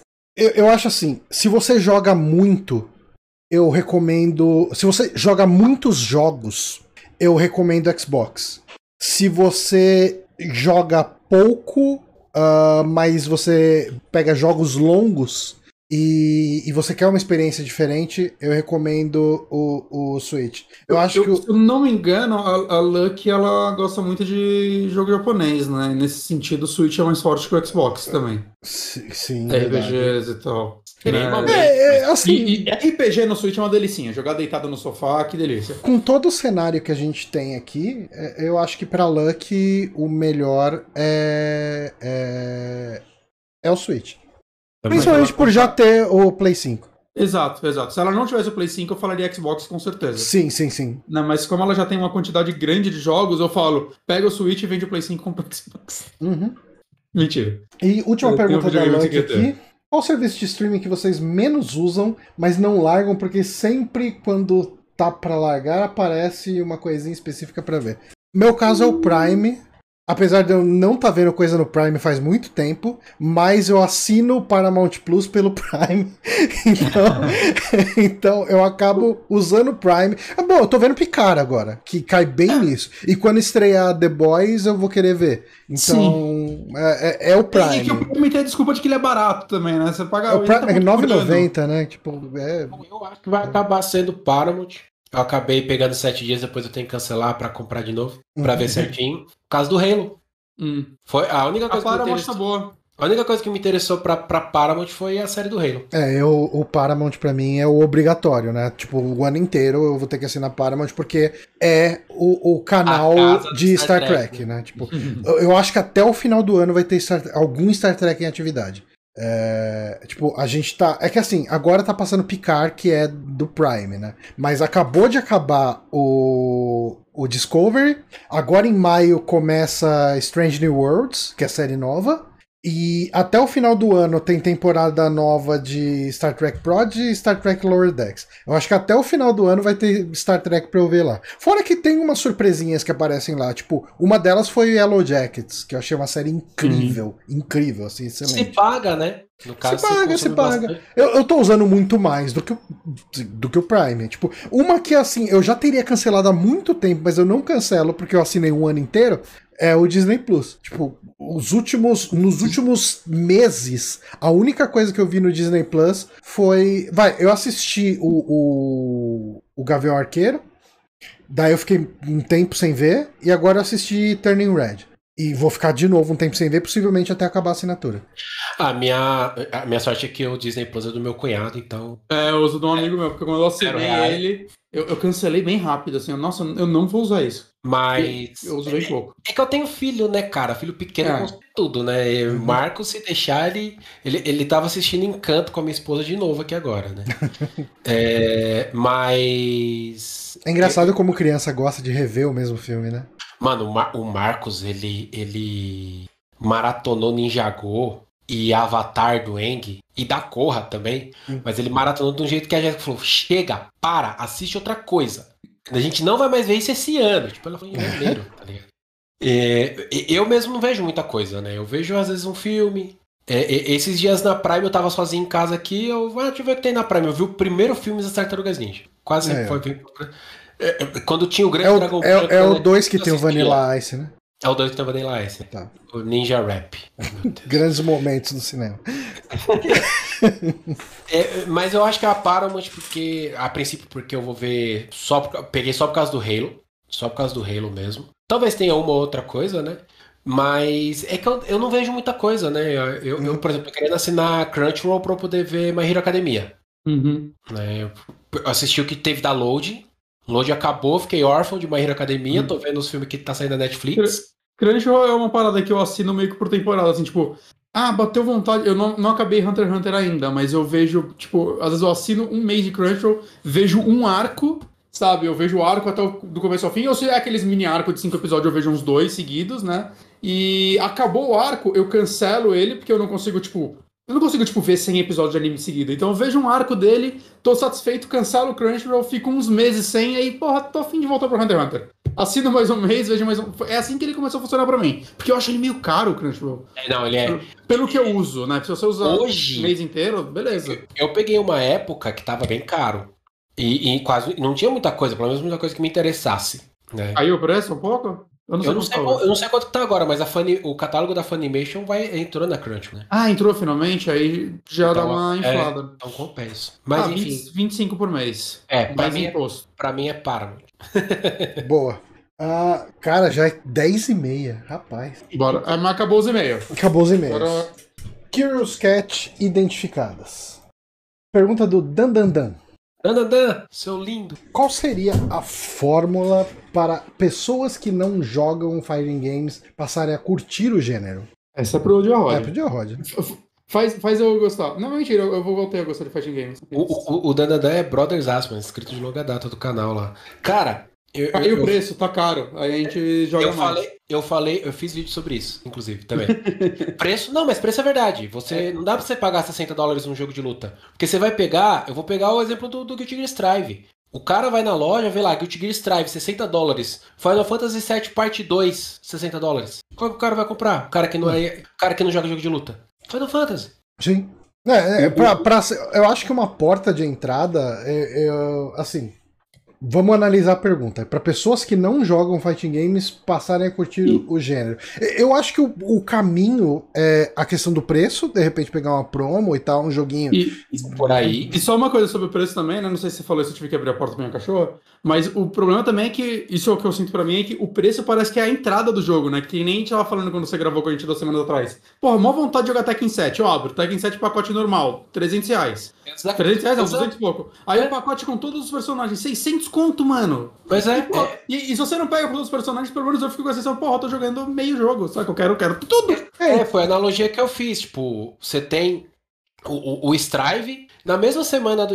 Cara, KOF 15, vamos, vamos trazer mais pra perto. Na mesma semana que saiu o KOF 15, saiu Elden Ring. Os dois por 60 dólares. O cara vai escolher qual? Que não joga jogo de luta. Exato. Foi tipo o Mario 3D, 3D World saindo no mesmo dia que GTA V. E beleza que são dois jogos muito diferentes, mas é tipo a Nintendo que tinha que fazer aquele Wii U vender e ela lançou o medalhão dela junto com o jogo mais vendido da história dos videogames. Tem isso. Aí falando do jogo em si, né, o jogo em si, aí para fazer a pessoa gostar de se dedicar, primeiro que tem que ter um conteúdo offline interessante, uhum. um modo história, tipo aquela fórmula do Mortal Kombat 11, né? Porque o cara vai jogar o modo história para se divertir, para se inteirar e tudo mais. Mas falando do jogo, game, jogabilidade em si, eu acho que a jogabilidade de um jogo de luta para atrair quem não tá acostumado, ela tem que ser aquela coisa que facilita para quem tá começando, no sentido de fazer pouco, mas parece que tá fazendo muito, que é o tal dos combos automáticos, por exemplo né? Você, que nem Dragon Ball Fighters tem, né? Você aperta um botão, ele faz o combo inteiro, o KOF tem isso também. Mas ele também tem que ensinar bem, né? Tipo, ele dá a opção do mais fácil, ele premia se você faz o mais difícil, né? Uhum. É, com mais dano, mais barra, enfim, coisas do jogo, premia no sentido em game. Certo. Mas esse meio tempo, ele te ensina. Que é o quê? Ter um bom tutorial, um tutorial que faça o cara querer fazer. É, é, um, um sisteminha que ajude a, a aprender. Isso para aprender o jogo. Para o cara manter, é uma parada que tem jogos competitivos de uma forma geral, que é matchmaking. Eu tive, eu tive uma experiência muito ruim na questão de matchmaking com um jogo o do de, de na, na, Steam, o BlazBlue. Eu não lembro qual a versão do BlazBlue agora, que é um Anime Fighter. Eu gosto de BlazBlue. E eles anunciaram uma melhoria gigantesca no online dele. Colocaram o Rollback Netcode, que é o melhor tipo de netcode que tem não ia ter problema de lag. Todo mundo que tinha o jogo, e até quem não tinha, comprou para ir testar. Eu fui testar, eu coloquei na, na Ranked, os dois no mesmo nível do matchmaking. Eu tomei um couro que eu não vi nem a cor da bola. em live. E aí eu falei, gente, por curiosidade, não vou brigar, não vou xingar o menino nem nada, mas por curiosidade, procurem o, o nick dele e vê quantas horas ele tem de BlazBlue, por favor. Naquele jogo, eu tinha 5 Porque horas. Porque não é culpa de... dele, né? Porque ele. O jogo que colocou ele lá. Eu tinha. Ele usou um nível X, o nível do, do, uhum. do ranking. Eu tinha 5 horas de BlazBlue. O cara, juro por Deus, o cara tinha 500. Caralho. Caralho. É foda. Mas jogando o quê? Esse... Jogando no lab, né? No modo treino, aprendendo o jogo, jogando em saguão com os amigos e tudo mais. Então, assim, o matchmaking dos jogos de luta, eu costumo falar que o online, o sistema de online era o mais é, é, era o mais esquecido. Mas não, cara, é matchmaking. Eles jogam lá no ranking, tô nem aí se você joga mil horas de saguão, tem mil horas de modo treino para maximizar combo e, tipo, você entrou hoje só no ranking. Você vai cair com os caras que compraram o jogo, o jogo hoje. Posso dar um, um pitaco também sobre a minha parte, que é, tipo, eu não sou uma pessoa que se prende muito em jogos de luta, né? Pega, sei lá, um, um a cada dois anos, normalmente. E o que me faz, né, eu que não sou da comunidade, entrar num jogo de luta é ele ter conteúdo single player. Porque se eu pego um jogo de luta que tem, sei lá, só um modo arcade e um online, eu vou jogar o arcade uma vez, eu vou entrar no online, eu vou tomar um cacete, porque minha experiência foi de terminar contra a máquina, sei lá, no modo normal uma vez, e eu não vou querer voltar para online. E aí o próximo jogo eu nem vou comprar, porque ah, eu vou jogar duas horas e abandonar. E aí, sabe, foi o que me fez largar jogo de luta por duas gerações e agora eu é, acho que eu quero jogar alguns. É, eu acho que é, é importante, porque o, o modo offline não é só. Ah, bota uns carinha aí pro cara. Não, é, é um treino. Você tá treinando. Você tá jogando contra a máquina, que nunca vai ser a mesma coisa que você jogar contra um jogador experiente. Mas você tá treinando, você tá, tipo, ficando familiarizado com os controles, com os botões, com cada personagem. Então você dá um motivo pra pessoa jogar sozinha bastante antes dela entrar no online, me parece um, excelente para quem não é acostumado a jogar um jogo de luta. Para quem é aficionado vai pegar, é, basicamente no modo treino e online. Mas para mim não vai dar certo isso. Eu não vou ficar treinando por um jogo que eu nem sei se eu vou aprender a jogar de verdade. Mortal Kombat 11 fez isso. Não, não à toa, Mortal Kombat 11 vendeu 11 milhões de cópias. Sim. É. Próxima pergunta. Mano Chu, Mano Chu que tá aí no chat, né? Chu também, lindão. Tava mandando mensagem aqui agora há pouco. Uh, parafraseando a grande banda de metal clássico Massacration, tem alguma coisa that you emprestate and they don't devolve? Eh, they don't devolve? Ixi. Nossa, isso. Meu DVD, meu DVD do Testament tá com o baixista da minha ex-ex-banda até hoje, oh. eu acho. Ah, mano, o que eu mais tenho é VHS de anime de anime dos anos 90 sem legenda que sumiu pelo mundo, cara. Cara, tem, tem uma coisa. nossa, que... que, nossa, o que eu mais tenho é isso, cara. Tem uma eu coisa que me dói, coisa. me dói demais. É o meu Dark Ride do Halloween, que tava autografado pela banda inteira. Puta merda. Uma ex minha pegou emprestado e ela jura de pé junto que nunca pegou. Aí é foda. Caramba. Eu, eu, eu emprestei, mas para me devolverem autografado também o encadernado de Liga da Justiça versus Vingadores do 2011, quando o George Pérez veio pro Brasil. Olha. E, e, tipo, eu nunca mais consegui trombar, trombar com o brother para pegar de volta tudo. Ele se mudou. Não sei se ele, é, enfim, acabou na mudança perdendo alguma coisa ou algo do tipo. Mas é, é, é triste. Nossa, que tristeza. É... Não posso até de lembrar. Porque quando a gente empresta alguma coisa e essa coisa não volta, Dependendo da coisa, dá uma tristeza no coração, dá, dá uma dor no peito. Dá, dá e você, Bonete, você tem? Você eu? falou, né? O... Ah, não, um, eu emprestava. CD, do também. CD de música eu emprestava pra muita gente também. Principalmente quando eu tinha banda. Aí eu, não, você tem que ouvir isso, sei lá que lá, eu emprestava o CD, e a banda acabava, eu nunca mais vi o CD. Era gravar, era gravar fita. É, eu então, depois fita. eu passei a gravar. Eu gravava a fita, ó, você tem que ouvir, você tem que ouvir essa daqui, tem que ouvir Tota de Danã. Depois do Tota de Danã já dava pra queimar CD mesmo, fazer o CD no computador. Pô, te falar que eu tô quase indo no show do Tota de Danã. Eu vi o seu comentário, vem. mano. Onde vai ser mesmo? Eu não sei. Cara, é algum lugar aqui em São Paulo, não, não lembro onde que eu é. Vi, eu vi eles em Osasco, mó da hora. O primeiro show que eles fizeram depois que eles voltaram do VAC em 2005 foi em Osasco. Eu vi, cara, eu vi show deles na Fofinho no esses lugares zoados, sabe? Tipo, porra, eu gostava ah, pra caralho. Ah, o Arena em Osasco não era tão tão melhor não, viu? É. Não sei se você já chegou aí no Arena. Cara, mas você pegou. Não, nunca fui. Você pegou pra ouvir essa, esses últimos álbuns que eles lançaram? Eles estão meio que regravando as músicas deles com uma qualidadezinha melhor e tal. Tá bacana, cara. Sim, tem umas coisas da hora. Eu, eu, eu queria pegar o play deles que eles fizeram de, de coisa nova, né? Uhum. É, de coisa nova, não, de, de, de regravação. regravação. Né? Não sei se foi regravação ou se é remasterização. É, é eles fizeram. Queria... Eles lançaram dois. Eles lançaram um esse ano. Que é. Eles regravaram algumas músicas e lançaram algumas músicas novas no meio. E eu acho que ano passado, retrasado, eles regravaram o EP. O EP de estreia. O primeiro, né? Que é... é e, e daí, assim, ele tem todas as faixas regravadas e a versão original delas. Que da hora. É bem, a, a, bem capa, bacana. A, a, capa desse EP parece capa de livro do Angus. Não sei se manja de Angus. Parece, parece. Eu já, sim, parece muito, cara. A próxima pergunta. Nievilela. Conhece, Joe Rod? por esse. Nievilela. Eu tô, com, eu tô com receio de errar o gênero de Nievilela, então eu vou falar de forma neutra.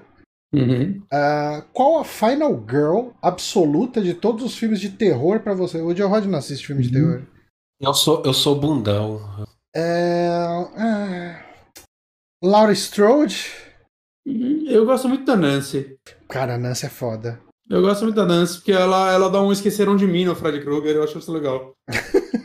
É, a, a, a, Nancy, ela parte. Porque ela não é aquela que sai gritando e fugindo, ela encara o Fred Krueger, né? É, não, ela faz a armadilha e fala: vou pegar esse filho da puta, é isso? É a é, única saída. Ela eu é, acho legal. Ela é, fo... é, é, Nesse sentido, ela é mais foda do que a Laura Strode. Eu, eu, eu acho Laurie, que a Laura Strode. Laurie, eu Laura... falei Laura, mas Laurie. Laurie eu acho que a Laurie marca muito porque é a Jamie Lee Curtis. Ela tipo, virou uma atriz mundialmente conhecida e ela é uma excelente atriz. E aí você marca muito pela personagem. Mas se olhar, tipo, no Halloween 1 ela não faz muita coisa. No 2 ela tá no hospital o filme inteiro. E agora no, no último, no, no, penúltimo, aí que fizeram um personagem mais legal pra ela, no 20 também. Né? No último ela também passa de novo o filme inteiro no hospital, porque não, ninguém cara, você, no 2 Você tem, tem muita razão, cara.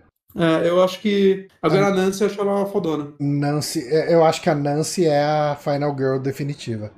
Tenho certeza que, tipo, acabando esse programa, eu vou descer pra comer um negócio e eu vou pensar, puta, esqueci da tal, saca? Sei lá, você pode falar, sei lá, Sigourney River, se você considerar a Alien um filme de terror que eu considero. Sim, sim, total. Ela é uma. Então você pode considerar ela de certa forma uma Final Girl e ela é badass pra caralho, ela é foda. Uhum. Então eu tenho meu pique. Ah, é. Aí. Sigourney River ou a Sarah Connor, você pode considerar os Final Girl, porque o primeiro Exterminador do Futuro também é um filme de terror. Então, então eu já tenho meus dois piques. Mas pensando em slashers, né, que acho que é onde esse termo é mais usado, a cabeça agora, sem pensar muito, é a Nancy pra mim. É, é, eu acho que eu vou com você, porque assim, eu gosto muito da minazinha do 2, que eu não lembro o nome, do, do Sexta-feira 13, parte 2, que eu não lembro o nome. Ah, do 2 é o, é o maluco, é o. Não, Sexta-feira é 13. Lá. Ah, porra. Ah, tá, é. Esqueci o nome dela, esqueci o nome dela. Eu também esqueci. Mas ela tá, ela tá no filme que a gente vai cobrir. Daqui a duas semanas. Daqui duas semanas. Ela é, ela é a protagonista dele também. É, eu gosto dela no, no, Eu acho que é uma das atrizes com mais carisma ali na, Sim, eu gosto na dela franquia. Também. É uma pena que ela 13. fez pouca coisa. É, é, é, bem legal. Mas pensando assim, no geral, eu, eu acho que a, a, a escolha segura é a Nancy de, de é. Hora do Pesadelo. Próxima. De Nive Lela também. Já assistiram Pânico 5? O que acharam? A gente falou de Pânico. A gente não falou de Pânico 5, né? Não, não mas a gente vai gravar um podcast sobre o 4 e 5, então acho que a gente pode resumir em uma frase só antes para não dar muito spoiler. É, é legal porque eu gostei e o Bonatti odiou. Né? É, eu, eu cada dia que passa eu gosto menos desse filme. É. Eu tenho medo dessas coisas, então nem assisto. vai, vai ser um podcast interessante, porque não vai ser três pessoas babando ovo por pânico. É, eu gostei. Assim, o resumo da ópera Uh, eu gostei do que ele faz. Eu acho que ele usa muito mal os personagens antigos, num nível que talvez fosse Era até melhor, não ter. ter.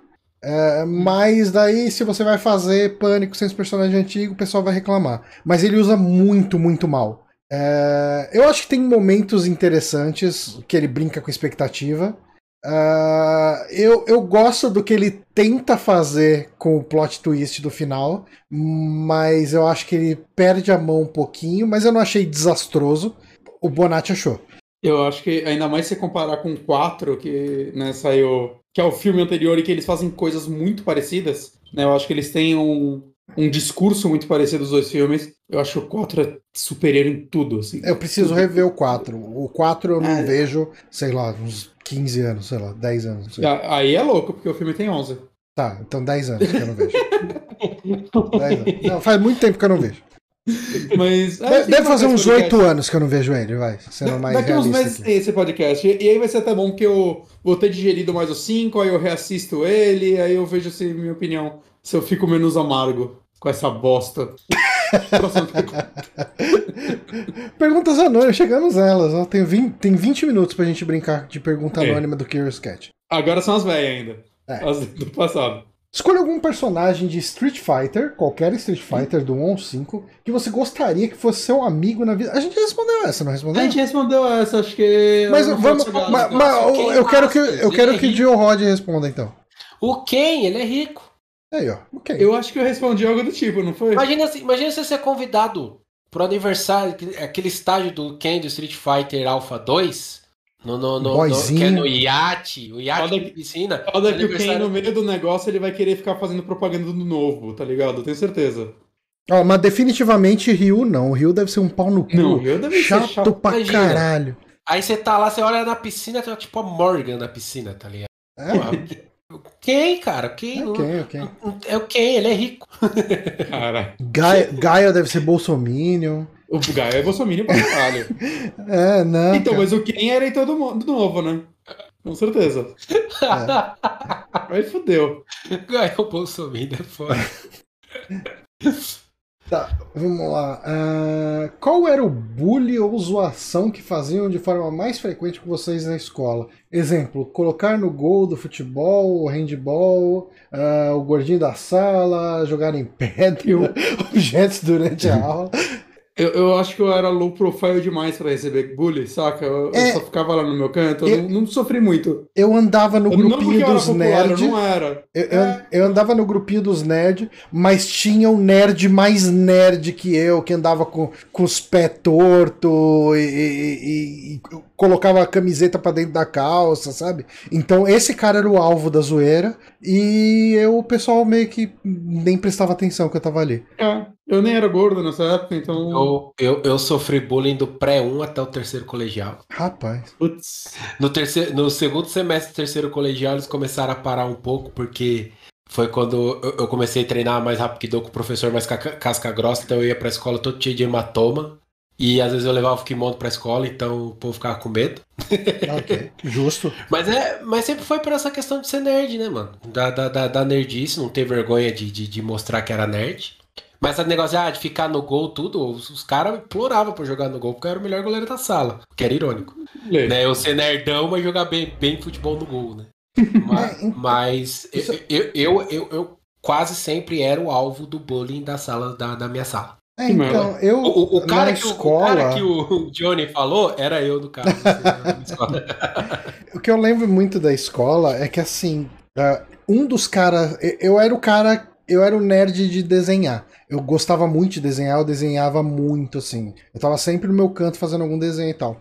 E isso poderia ser motivo pro pessoal me zoar ali, ah, ah o cara isoladão, não sei o que e tal. Só que eu tive muita sorte, porque tinha um cara que ele era um cara descolado ali no grupo, é, e, e ele desenhava pra caralho, pra caralho. Então, por causa desse cara na sala de aula, desenhar uma coisa legal. Hum. Então, assim, qualquer tipo de zoeira comigo por causa de desenho não acontecia. Inclusive, cara, eu tenho um desenho. Esse cara estudou comigo na oitava série. Eu tenho aqui em casa. Tá todo amassado porque tava na minha. Tava dentro da minha caixa de quadrinho antigo. Então amassou pra caralho. Mas tá fácil para eu pegar. Eu vou. Eu vou pedir pro Bonatti tocar. Eu vou botar a próxima pergunta aqui pro Bonatti tocar. E eu vou pegar rapidinho o desenho dos cara, do cara e eu vou mostrar aqui para quem tiver no Twitch. Caraca. Porque Quanto eu tenho. desenho? 30? Cara. É, 20 e pouco. 95. Quase 30. Você tem contato com ele? Ele sabe que você tem isso? Eu falei para ele há um tempo atrás. Uh, eu falei, ele tipo, há uns oito anos atrás, sei lá. E Esse ele achou mó legal ele... e tal. Ele, ele me achou. Cara, agora desenha pra DC Comics. Eu não sei, eu acho que ele tava trabalhando tipo, com desenho publicitário, umas coisas assim. Tipo, mas eu vou, eu vou pegar o desenho para mostrar aqui na live. Vou botar a próxima pergunta. Bonatti, vai desenvolvendo aí. Rapidinho. Beleza. Tem que aparecer a pergunta só pra mim. Quando vocês veem uma, sé é, uma série, um homem branco metaleiro ou nerd, vocês se identificam? É, sim. Eu, assim, eu acho mais legal quando tem algum metaleiro na, na, série. Normalmente ele é bobão, então eu me identifico por isso. Mas sim. ah, Mas... eu. Eu, é, é, que é embaçado que às vezes é estereotipado demais, né, Boneco? É, mas, é. Mas... mas... Mas, eu aprendo a rir, assim, eu, eu, eu, tipo, eu tenho banda até hoje e tudo mais, mas eu aprendo a rir um pouco do, do ridículo que é o metal em alguns sentidos. É, é, eu, eu acho que é que nem uma página, uma página no Facebook que tem, que é Tupini Vikings de Osasco. Uhum. Eu acho uhum. sensacional essa página. E, e, eu, quando eu vejo essa parte estereotipada, tanto de um como de outro, eu dou risada também, né? Eu me identifico pelo Diogo do passado. Caramba, mano. Sim. Eu era, eu era assim, Opa, véio. tô de volta aqui. Sabe quando me irrita mais, Rod? Quando eles levam a sério e aí eles tentam fazer um personagem que não é ridículo e ele fica mais ridículo por isso. Saca, ele é o cara metaleiro e aí ele, tipo, não fala muito, ele é. Ou tudo que ele fala é, ah, não, porque o diabo é isso. Caralho. Mano, que da, mano, que da hora essa Psylocke dele, mano. Caralho. Pô, oh, é tipo mano. Jim Lee, né? É, bem Jim Lee a parada, mano. A rachurinha, assim, da, da sombra, que da hora, mano. Vocês que estão no Spotify não estão vendo isso, mas é muito da hora, mano. É, o, cara, o cara mandava bem pra cá. E aqui, cara, a gente tá falando de desenho lápis e caneta, cara. Viu? É, é, é o, o, o Bonatti, aí voltando a falando desses, dos metal. Mano, mas o cara. Depois fala o nome desse brother aí que se pá. Cara, eu preciso ver se eu tenho ele ainda lá no Facebook, porque às vezes as pessoas. Eu não mexo no meu Facebook, mas às vezes as pessoas deletam as contas, tudo. Uhum. Não, porque às vezes esse brother, você falou desenho, desenho publicitário. Peraí que o, o, se... o, o Six pediu pra mostrar de novo, mas pode ir falando. Se pá. Então, é, é o, o, o Bonatti, não sei se vocês já ouviram falar dessa, dessa lenda, desse meme do metal hum. nacional chamado Vomit Blaspheming Tormentor. Vocês já viram esse vídeo? Não. Não. Cara, eu, eu acho que em algum momento vocês esbarraram na imagem desse cara. Vomit. Blasphemy. Ah, já, oh, já cara, eu, eu, o YouTube já carrega com Vomit Blasphemy Tormentor hoje em dia. Eu acertei o ano do desenho. Ele é, tá aqui, é... ó. Odirley pra João, 1995. Pô, que da hora, mano. Pô, e é, no, e é pra você o desenho, que da hora, mano. É, cara. E, e, então, é, esse. Já vi, já vi, já vi esse maluco. Então, eu conheço ele. E, e, ele é de Osasco. Esse hum. cara eu trocava ideia. Eu, o, o, esse, enfim, esse cara, ele. Ele é a, a, a, definição da vergonha alheia de metal. Tá Camiseta do side. Então, então quando, quando eu vejo uh, essas questões de estereotipado de metal em série, em desenho, em filme, é, eu lembro muito dessa época, tá ligado? Eu me identifico porque eu vejo uns caras dessa época principalmente. Sim. Porque eu sempre fui um bom moço em tudo, né? Na minha época de metal eu ouvi white metal, metal cristão, enfim. né? Mas eu lembro desses caras, mano. Esse brother, mano. Falei, caramba, olha o que que virou, né? Assim, hoje em dia, né? Depois a gente achou o cara tudo. Uma galera adicionou. Hoje em dia ele tá de boa. Mas, tipo, ele era um cara que, tipo, você tinha. Os, os amigos iam pedir pra ele rola, fazer rolê. Tipo, tinha que mentir pra mãe dele falando que ele ia pra igreja, tá ligado? Porque a mãe dele não ia deixar ele fazer rolê. Sabe? Então eu acho engraçado por isso. Eu, eu, não é que eu, eu me vejo, eu vejo uma época. Que é essa uhum. época dessa galera é... assim. Eu, eu acho que é bem. Cara, é, é engraçado. Mas, eu mas lembro. É muito difícil você ver um personagem que curte metal no meio de uma obra tradicional. Saca? É, é difícil, é difícil. Tipo o Wayne, do mundo de Wayne, né? Wayne's World. É, o, o, Dwight no The Office eu acho muito engraçado sempre que ele vai fazer alguma coisa e começa a tocar thrash metal. Né? É, tipo, é, é um negócio estabelecido daquele personagem, ele curte metal. Nada dele diz isso, eu acho isso muito legal. Mas é, esse negócio de dessa pessoa que a gente vê e, e, que a gente conhece essa pessoa, que é o estereótipo do metal, tinha um cara que eu não faço ideia de como ele tá hoje em dia. O, o apelido dele na galeria do rock era o Junior Manowar. E, hum, e eu. eu o apelido eu já imagino. É, é, ele tem essa tatuagem do na, nos braços e tal. E eu lembro uma vez que eu tava na galeria do rock e tava. Vocês lembram daquele programa do Multishow que chamava Tribos? Que era com a, aquela japinha de malhação? A Daniele Suzuki. É, é, Daniele Suzuki. Daniela Suzuki tava entrevistando ele. E assim, eu tava lá. Tipo, mas eu já tava na minha transição pra fora do metal. Eu era o cara que ia na galeria, colava com a galera do metal, mas eu tava com a roupa do trampo, sabe? Tipo, é, eu ia lá tomar uma cerveja, ouvir um som tal, mas eu já não tava no rolê de usar camiseta rasgada, calça rasgada, de braço com spike. É, não tava mais no personagem. E foi muito engraçado ver isso de longe e, e, ver de fora, né? Melhor dizendo, e ver o cara falando, não, porque nós somos irmãos do metal e não sei o que e tal. Eu falei, caralho, cara, e, e, tipo, sei lá, uns 5 anos atrás era eu falando esse rolê. E ele tá falando isso na TV, velho. Tipo, falei, caralho, que, que, que doideira, cara, que doideira. Eu com, com, minha fase de otaku também. Eu vejo uns bagulhos e falei, meu Deus, eu fazia isso. Agora, nerd em filme já não, porque já virou um negócio tão comum que é, tipo, é mais um aí. Normalmente é um estereótipo normal, não, não ligo. É, isso meio que foi se perdendo, né? O nerd. É, O nerd nerdão, ele era mais dos anos 80, 90, né? Tipo, sei lá. É, eu, eu, essa questão do nerd eu tenho até um pouquinho de vergonha hoje em dia. Falar, ah, você é nerd, né? Eu falo, não, sou não, nerd. Não, um eu... que ficou idiota já, né? É, eu, eu fujo total, assim, do, do da pecha. Ah, cara, é, eu curto uns negócios aí e tal, que o pessoal pode falar que é nerd, mas eu curto essas coisas, o pessoal pode não falar que é nerd. E, e cara, eu não vivo pra isso, né? Então. Você não é nerd? Não, aí eu olho pros bonecos. É, pro, é, é, pro é, arcade. É. Sou não. Assim, eu, eu tenho, eu tenho um, um, uniforme de Star Trek? Tenho, mas isso não tem nada a ver. uh, próxima pergunta. Nossa. Pertence. Nossa. Que, que, que é isso, Bonatti? Por que, que, você colocou poesia concretista aqui no, no, no negócio? Essa deve ser do mês passado, tava aí já. Pertencimento. Pertencimentos. Pera, tem cimento? Isso parece coisa do Saulo, tá? Bem claro. Isso aqui parece o cérebro do Saulo trabalhando. Uh, isso parece o Eric sendo irônico. Porque o, o Eric faz essas coisas. Uh, Jax Barbosa falou, perguntou aqui no chat, né? Como que, como que faz para mandar as perguntas? Tem dois caminhos, tá? Uh, três se você considerar a variação dele. A gente tem o nosso e-mail, que é superamigos.gmail.com. Essas são as primeiras perguntas que a gente lê no programa. Elas têm prioridade em cima de todas.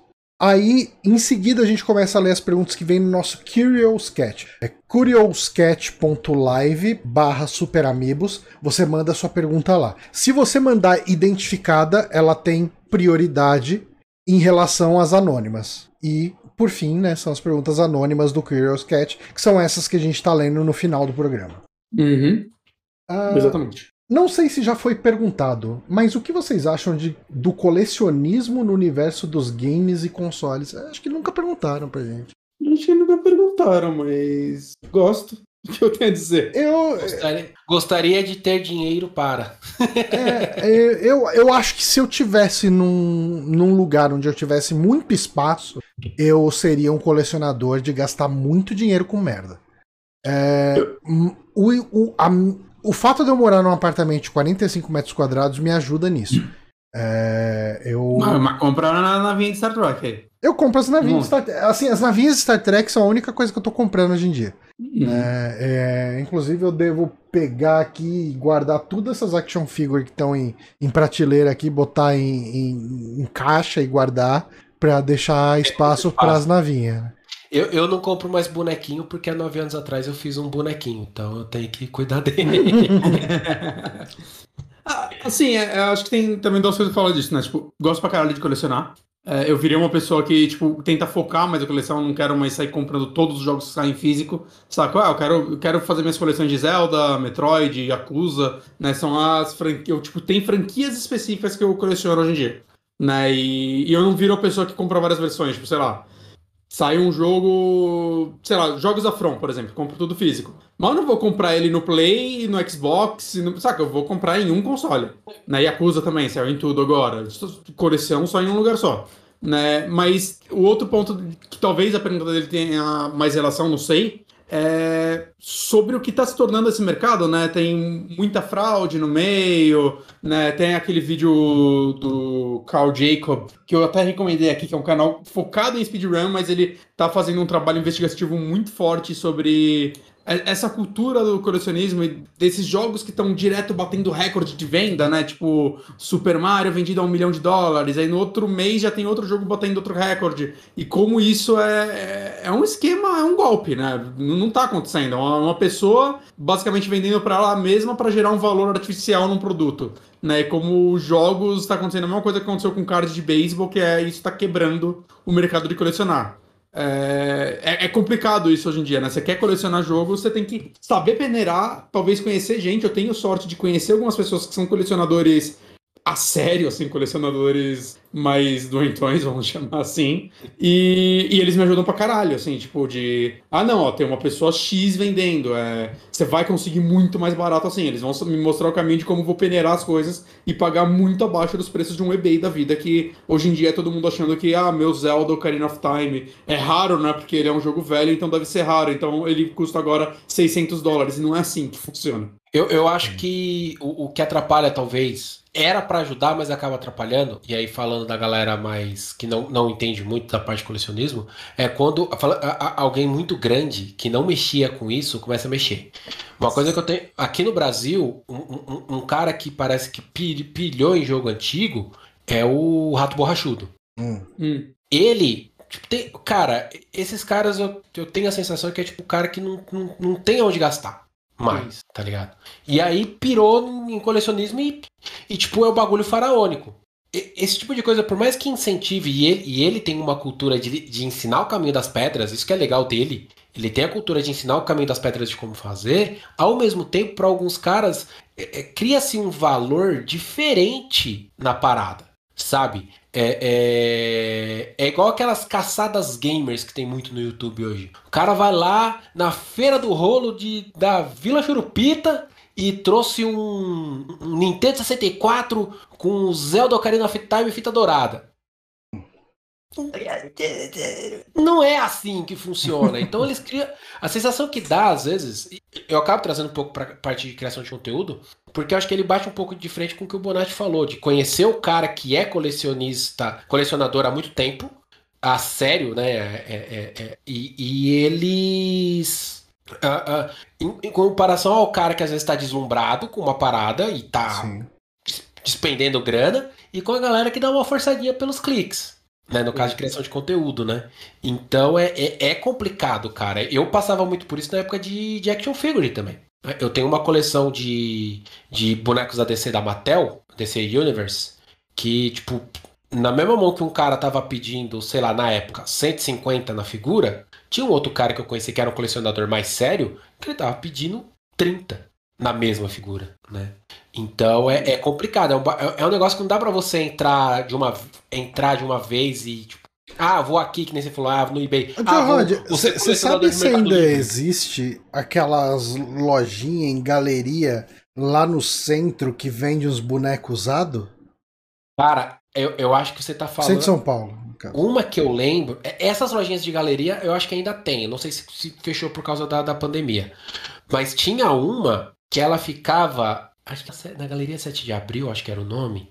Tipo, era, era lá na República, na região da República. É, na República. Era numa galeria, era numa galeria no subsolo. Uhum. Aquela. É, é, é, é, Power Toys, acho que era o nome. Aquela lojinha específica, ela fechou ali e agora, agora ela tá na galeria. E aí ele, ele vende até figura, figura usada, figura luz, que fala, né? Fora, é. fora da caixa. Cara, eu lembro que eu tive uma época que, assim, eu, te, eu tenho uma caixa aqui com uma porrada de bonequinho de, de Star Wars. E eu lembro que eu ia nessa galeria aí, cara, e tinha um monte de boneco antigaço, assim, umas coisas de, tipo, solto, né, que nem se falou aí, é, e, e eram umas coisas mó rara, quer dizer, rara, eram umas coisas difíceis de achar ali, o cara tinha uma pá de coisa ali, algumas caronas, assim, tipo, na época, eu tô falando da época do episódio 3 de Star Wars, é, os caras venderam um bonequinho por mil reais, sabe, tipo... Nossa, você é louco. É... Ó, esse Rush aqui, que que ironicamente da mesma escala do Mega Man que eu mostrei, uhum. esse Rush não é da coleção da Kotobuki, aquele de montar. Ele é da linha da Ressaurus, que fala, né? Eles lançaram o boneco do Speed Racer, do, do Street Fighter também. Esse Rush eu comprei lá na galeria, num dia que eu comprei. Eu comprei o Protoman, ou foi, foi. Não. Eu não lembro quem que eu comprei. Eu, eu, eu, eu dei um rolê gastando, assim. Foi uhum. a única vez que eu fiz isso. Cara, eu achei lá, assim, do nada, esse, esse Rush. Eu paguei 40 reais esse Rush. Caramba, ele é bonzinho, bonitinho. Ele, né? ele é lindinho e ele tem. E, e, ele vem com um negocinho pra ficar, tipo, parecido com o Rush Jet e tal. No mesmo dia eu fui ver no eBay o mesmo Rush, 40 dólares. Porra. Então, tipo, eu paguei, sei lá, menos da metade que tá na, do que seria se eu comprasse no eBay. E eu comprei lá. Às vezes é, é, é questão de, de, de Garimpar, saber... né? É, mas que tanto o jogo como o boneco, os scalpers, né, que é como a galera fala, é muito difícil, porque eles inventam um valor agregado que não existe às vezes. Ah, é, por isso que eu não, é por isso que eu não ponho minha. Ah, vende os bonecos. Primeiro que minha esposa não deixa. Uhum. E, e, e, segundo que, tipo, a galera não vai pagar o preço que eu vou pedir. Não. Porque tem o valor agregado do sentimento e, também. E tem um negócio assim, tipo, uma dica que eu dou assim para quem quer entrar nesse negócio é, tipo, acho que duas coisas. Um é saiba, é, saiba, sabe, sabe o quanto você ganha e saiba o quanto você consegue abraçar com isso, né? No sentido, tipo, no passado eu queria, tipo, colecionar tudo. Eu queria, não, eu quero todos os jogos do Super Nintendo, sei lá. Saca? Aí você começa a ver os preços, eles são. desanima. Saca? É. Então, assim, é, eu, uma resposta que eu tive para mim mesmo foi: foca sua coleção em franquias e não em consoles. Saca? Eu quero ter os Zeldas, eu quero ter os Metroids, eu quero ter algumas franquias. E outra é: tenha paciência, saca? Que, tipo, você tem, por exemplo, franquias que são caras de colecionar. Zelda é caro. Eu tô há mais de 10 anos juntando Zeldas. Faltam hoje 6 jogos para eu completar a coleção é, dos americanos, né? Ocidentais, né? Não, não, não, pego aqueles, tipo, o jogo do Tingle que só saiu no, no Japão, aí eu, eu já nem pego porque eu, eu, sou uma pessoa que gosta de comprar os jogos, mas eu gosto de jogar eles. E se eu comprar um jogo que sai só no Japão, eu não vou jogar ele porque eu não leio japonês. Então, é, é outro corte que eu faço na minha coleção, saca? É, mas assim, tenha paciência, assim. Paciência. Quais são os seis Zelda que é, falta é, para você? O 1 e o 2 de Nintendinho, que esses eu sinto que eu nunca vou ter completos, eu provavelmente vou comprar só o, é, cartucho. É, o cartucho dia. solto é fácil de achar, né? É fácil de achar e você acha por preços ok, assim, você acha até por cento e poucos reais na né, eBay. Saca? É, a completo é, já vai para 800 pila. Mas, é, tem, mas tem galera, acho que no Brasil, que faz. Sim, que faz sim. réplica. Se você quiser para ter bonitinho, dá para fazer. É, então, eu, eu queria ter o cartucho original e compraria uma réplica da caixa, por exemplo. É, então. Mas falta esses dois, falta o Ocarina of Time do 64 Falta o Zelda 1 e 2 de Game Boy Advance, porque eles foram relançados no Game Boy Advance, uma versão um pouquinho diferente, e o Force Words de GameCube. Hum. São esses que me faltam. E, não são e assim, tão difíceis, né, de pegar. Não, não. É, os mais difíceis eu consegui. Um amigo meu ele comprou um lote de jogos monstruoso de um cara que queria se livrar da coleção por um preço ridiculamente abaixo do que seria você comprar em outros lugares. E ele já tinha esses Zeldas e são os de Game Boy Color e Advanced esses são os jogos mais chatos de você conseguir completos por preço bom.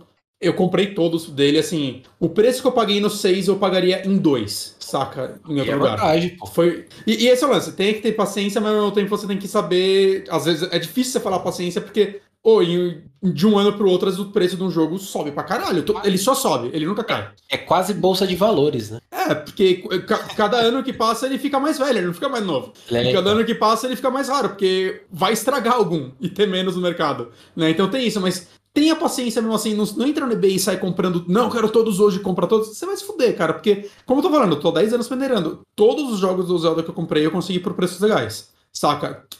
10 anos de paciência. Mas eu consegui por preços que, mesmo há 10 anos atrás, eu pagaria mais caro em alguns que eu comprei ano passado. Entende? Então, espera. Espera, conversa com pessoas, entra em. Procura comunidades, tem comunidades no WhatsApp, no Facebook, o que for, de pessoas que colecionam, que lá você vai conseguir negócios melhores. Vai, vai com calma. Não queira ter tudo de uma vez. Mas quando você vê uma oportunidade boa também, saiba que pode não se repetir. Nessa, nessa dos eu tive a oportunidade de pegar uns Metroid também de, de Game Boy, mas meu dinheiro não dava, era um ou outro. E hoje eu quero chorar, assim. Eu nunca mais vou achar aqueles Metroids por tipo 200 reais. Eu tô assim. Com... me cobrando eles. Eu sou assim com os bonecos da, da desse, é. desse, universo, velho. Nem boneco, fico...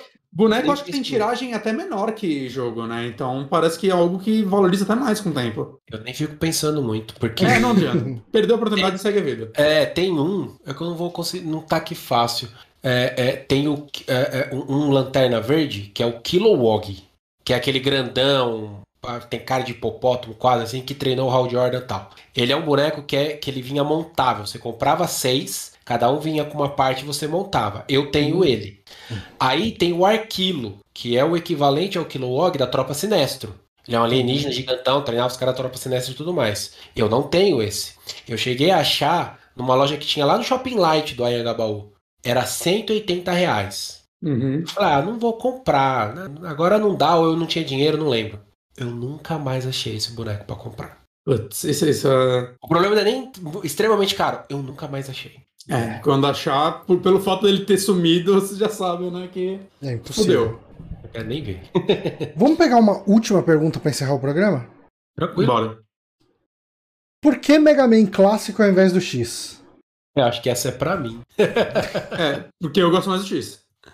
Cara, foi o que eu, foi o que eu conheci primeiro, obviamente, uhum. né? É... Esse é das antigas, hein? Pra perguntar isso, esse é das antigas. Cara, foi o primeiro, né? Como eu tava dizendo. Eu gosto mais do design, cara. Eu acho. A simplicidade, né? Então... Hã? A simplicidade é, é, é, algo que, é, que, que, que agrega um carisma ali, de repente, que, que fala com. fala com uma parte do coração diferente. É, eu, eu, eu não sei, porque eu acho que assim, o X, por mais que eu goste do X, eu acho ele muito essa coisa de muito badass. Uhum. Ah, eu sou maneiro, anos 90, o passado, não sei o quê. Eu, eu, eu, eu, gosto muito mais da coisa mais simples, saca? Eu... Em estética eu concordo com você, viu? É que é... eu gosto mais dos jogos do X, eles, acho que é porque eu conheci por ele. E, mas eu gosto mais da jogabilidade e tal, né? Do ritmo. Mas em estética eu gosto mais do clássico também. Acho ele é, é. mais interessante. Ele é mais astro, aquele Astro Boy que eu gosto. É, te tecnicamente falando, obviamente o X vai ser melhor porque veio depois e tudo mais, né? Mas a, a questão desse. Eu acho muito maneirinho os Robot Master, tá ligado? Uhum. É aquela coisa assim. Tipo, olha, uma nuvem, não é um fucking blaster tigre com, com garras de neon. Não, é, eu, eu é, tenho. Ele é, ele é, um bichinho laranja com, com Concordo com você. uma tesoura na cabeça, tá ligado? É, eu, eu, eu, nunca pensei nisso e você, você respondeu bem, porque eu concordo com você. Eu tenho isso também com os dois, sabe? Tipo, eu o Mega Man clássico fala mais comigo do que, do que X. E muito é por causa. Assim, eu tenho. Quem me segue no Instagram, em rede social, possivelmente já viu o, os quadros que eu tenho no, na minha sala, né? Que eu tenho três quadros. É um set que eu comprei de quadros, que, é, que, que são três Robot Masters do Mega Man 2, num estilo meio Art Deco, meio minimalista que é o, é o ah, Quickman, o Metalman e o Airman. E, e, e eu olho para aquilo, tipo, eles me, me remete é, não só uma época da infância, né, que quando eu joguei Mega Man 2 na casa de um amigo e tal, mas também esse lance da, sabe, da simplicidade, da estética, e, e eu acho até a simplicidade do jogo é, é, é algo que me agrada, assim, Mega Man 2, ele é um dos poucos jogos que uma vez a cada dois, três anos eu termino ele de novo, sabe? Tipo, hum. é, eu jogo ele do começo ao fim. Eu sou muito ruim em Mega Man clássico. É. Eu também, eu, Mega Man em geral eu sou ruim. Mas, ano mas passado eu, eu, terminei Mega Man 2. Talvez ano que vem eu termine de novo. Eu, entendo essa pegada, porque assim, é, é, é para mim lembra muito essa coisa do, do da simplicidade. É quase igual essa coisa do, do, próprio Tokusatsu mesmo, aquele vilão bobo, aquele, sabe? Bobo, mas que, que, que. Bobo, né? Mas que, que cumpre o propósito, sabe? É, é... os caras querem ser muito mais berés, muito mais. Não, sou foda. Tipo na série X, assim. É, e foi exagerando muito ao longo, né? Porque. A série X parece que foi feita pela SEGA, pela galera do Sonic. Quase isso. Tem que ser, tem que ser radical. Tudo é Sei radical. lá, eu, é, mas eu vejo assim, na questão estética para mim, porque eu gosto muito da estética do X. Mas de uma forma geral, eu sinto muito Mega Man como, sei lá, o quadrinho, os quadrinhos de super-herói nos anos 80 e, e o Mega Man X nos anos 90, sabe? Tipo, o, o, o Mega Man clássico é, sei lá, o, a, a, a Liga da Justiça do. do a, a, a, Liga da Justiça Internacional, que é aquela maneirona que tem Jeff Mattes lá, não lembro o nome dos caras, exatamente. E a, a, a, o Mega Man X é o Wildcats, sabe? Do Jim Lee. Uhum. É, é, é, eu gosto, eu acho legal, acho maneiro pra caramba, mas não me pega do mesmo jeito. É isso. O é Mega Man clássico é ele é fofinho, ele é bonitinho. É isso. ele sorri. Mas é isso, então. Eu acho que com isso a gente pode encerrar o programa de hoje. Eu queria agradecer demais ao Joe Rod por estar tá aqui com a gente de novo hoje. Nós, mano. É um programa, é um programa sempre gostoso de gravar, que a gente conversa de uma maneira bem livre sobre um monte de tema diferente. Foi bem bacana e ter o Joe Rod aqui abrilhantou bastante esse programa. Muito obrigado, Joe Rod. Eu, eu, eu, que agradeço de novo o convite, caras. E foi o que a gente falou da outra vez. Se precisar, chama que é nós. Ah, cara, eu, eu, eu, eu gosto, eu gosto, e eu gosto muito de falar de coisas que são é, é, por conta do, do, do, canal, eu acabo ficando muito só em jogo de luta, né? Mas eu gosto de falar, eu gosto e, e arrisco dizer que eu consigo falar sobre várias outras coisas que não são jogos de luta, uhum. né? Tem todo, eu tô há, eu tô há nove anos nisso, mas eu tenho outros 29 de coisas que não são de jogo de luta, né? Então, é, é, é, eu agradeço de novo realmente o convite Gosto muito de falar de, de várias coisas e chama, chama que é nós. Obrigado a todo mundo que colou no chat, os meninos que engajaram para fazer, fazer pergunta também específica. Não, total. É, agradecer aqui uh, o R-Tyra que, se, que seguiu o canal aqui também hoje. Uh, a galera que mandou pergunta, cara, mandem sempre perguntas, mandem perguntas anônimas, mandem perguntas identificadas no Curious Cat, mandem pergunta no nosso e-mail, uh, superamigos.gmail.com. Uh, e é isso, assim, todo final de mês, para quem tá conhecendo o canal por aqui, né? A gente tem essa grade de programação onde a primeira e a terceira semana do mês a gente fala o que a gente tá jogando, assistindo, enfim. O segundo programa do mês a gente pega um filme de terror para falar. O último programa do mês é esse aqui, é o que a gente pega perguntas dos ouvintes e bate um papo bem livre sobre assuntos mais diversos. E quando o mês tem cinco semanas, tem um programinha mais aí de, de indicações no meio. Mas a nossa grade é mais ou menos essa. Uh, a gente fica por aqui então. Muito obrigado a todos, uma boa noite para vocês e até semana que vem. Parou!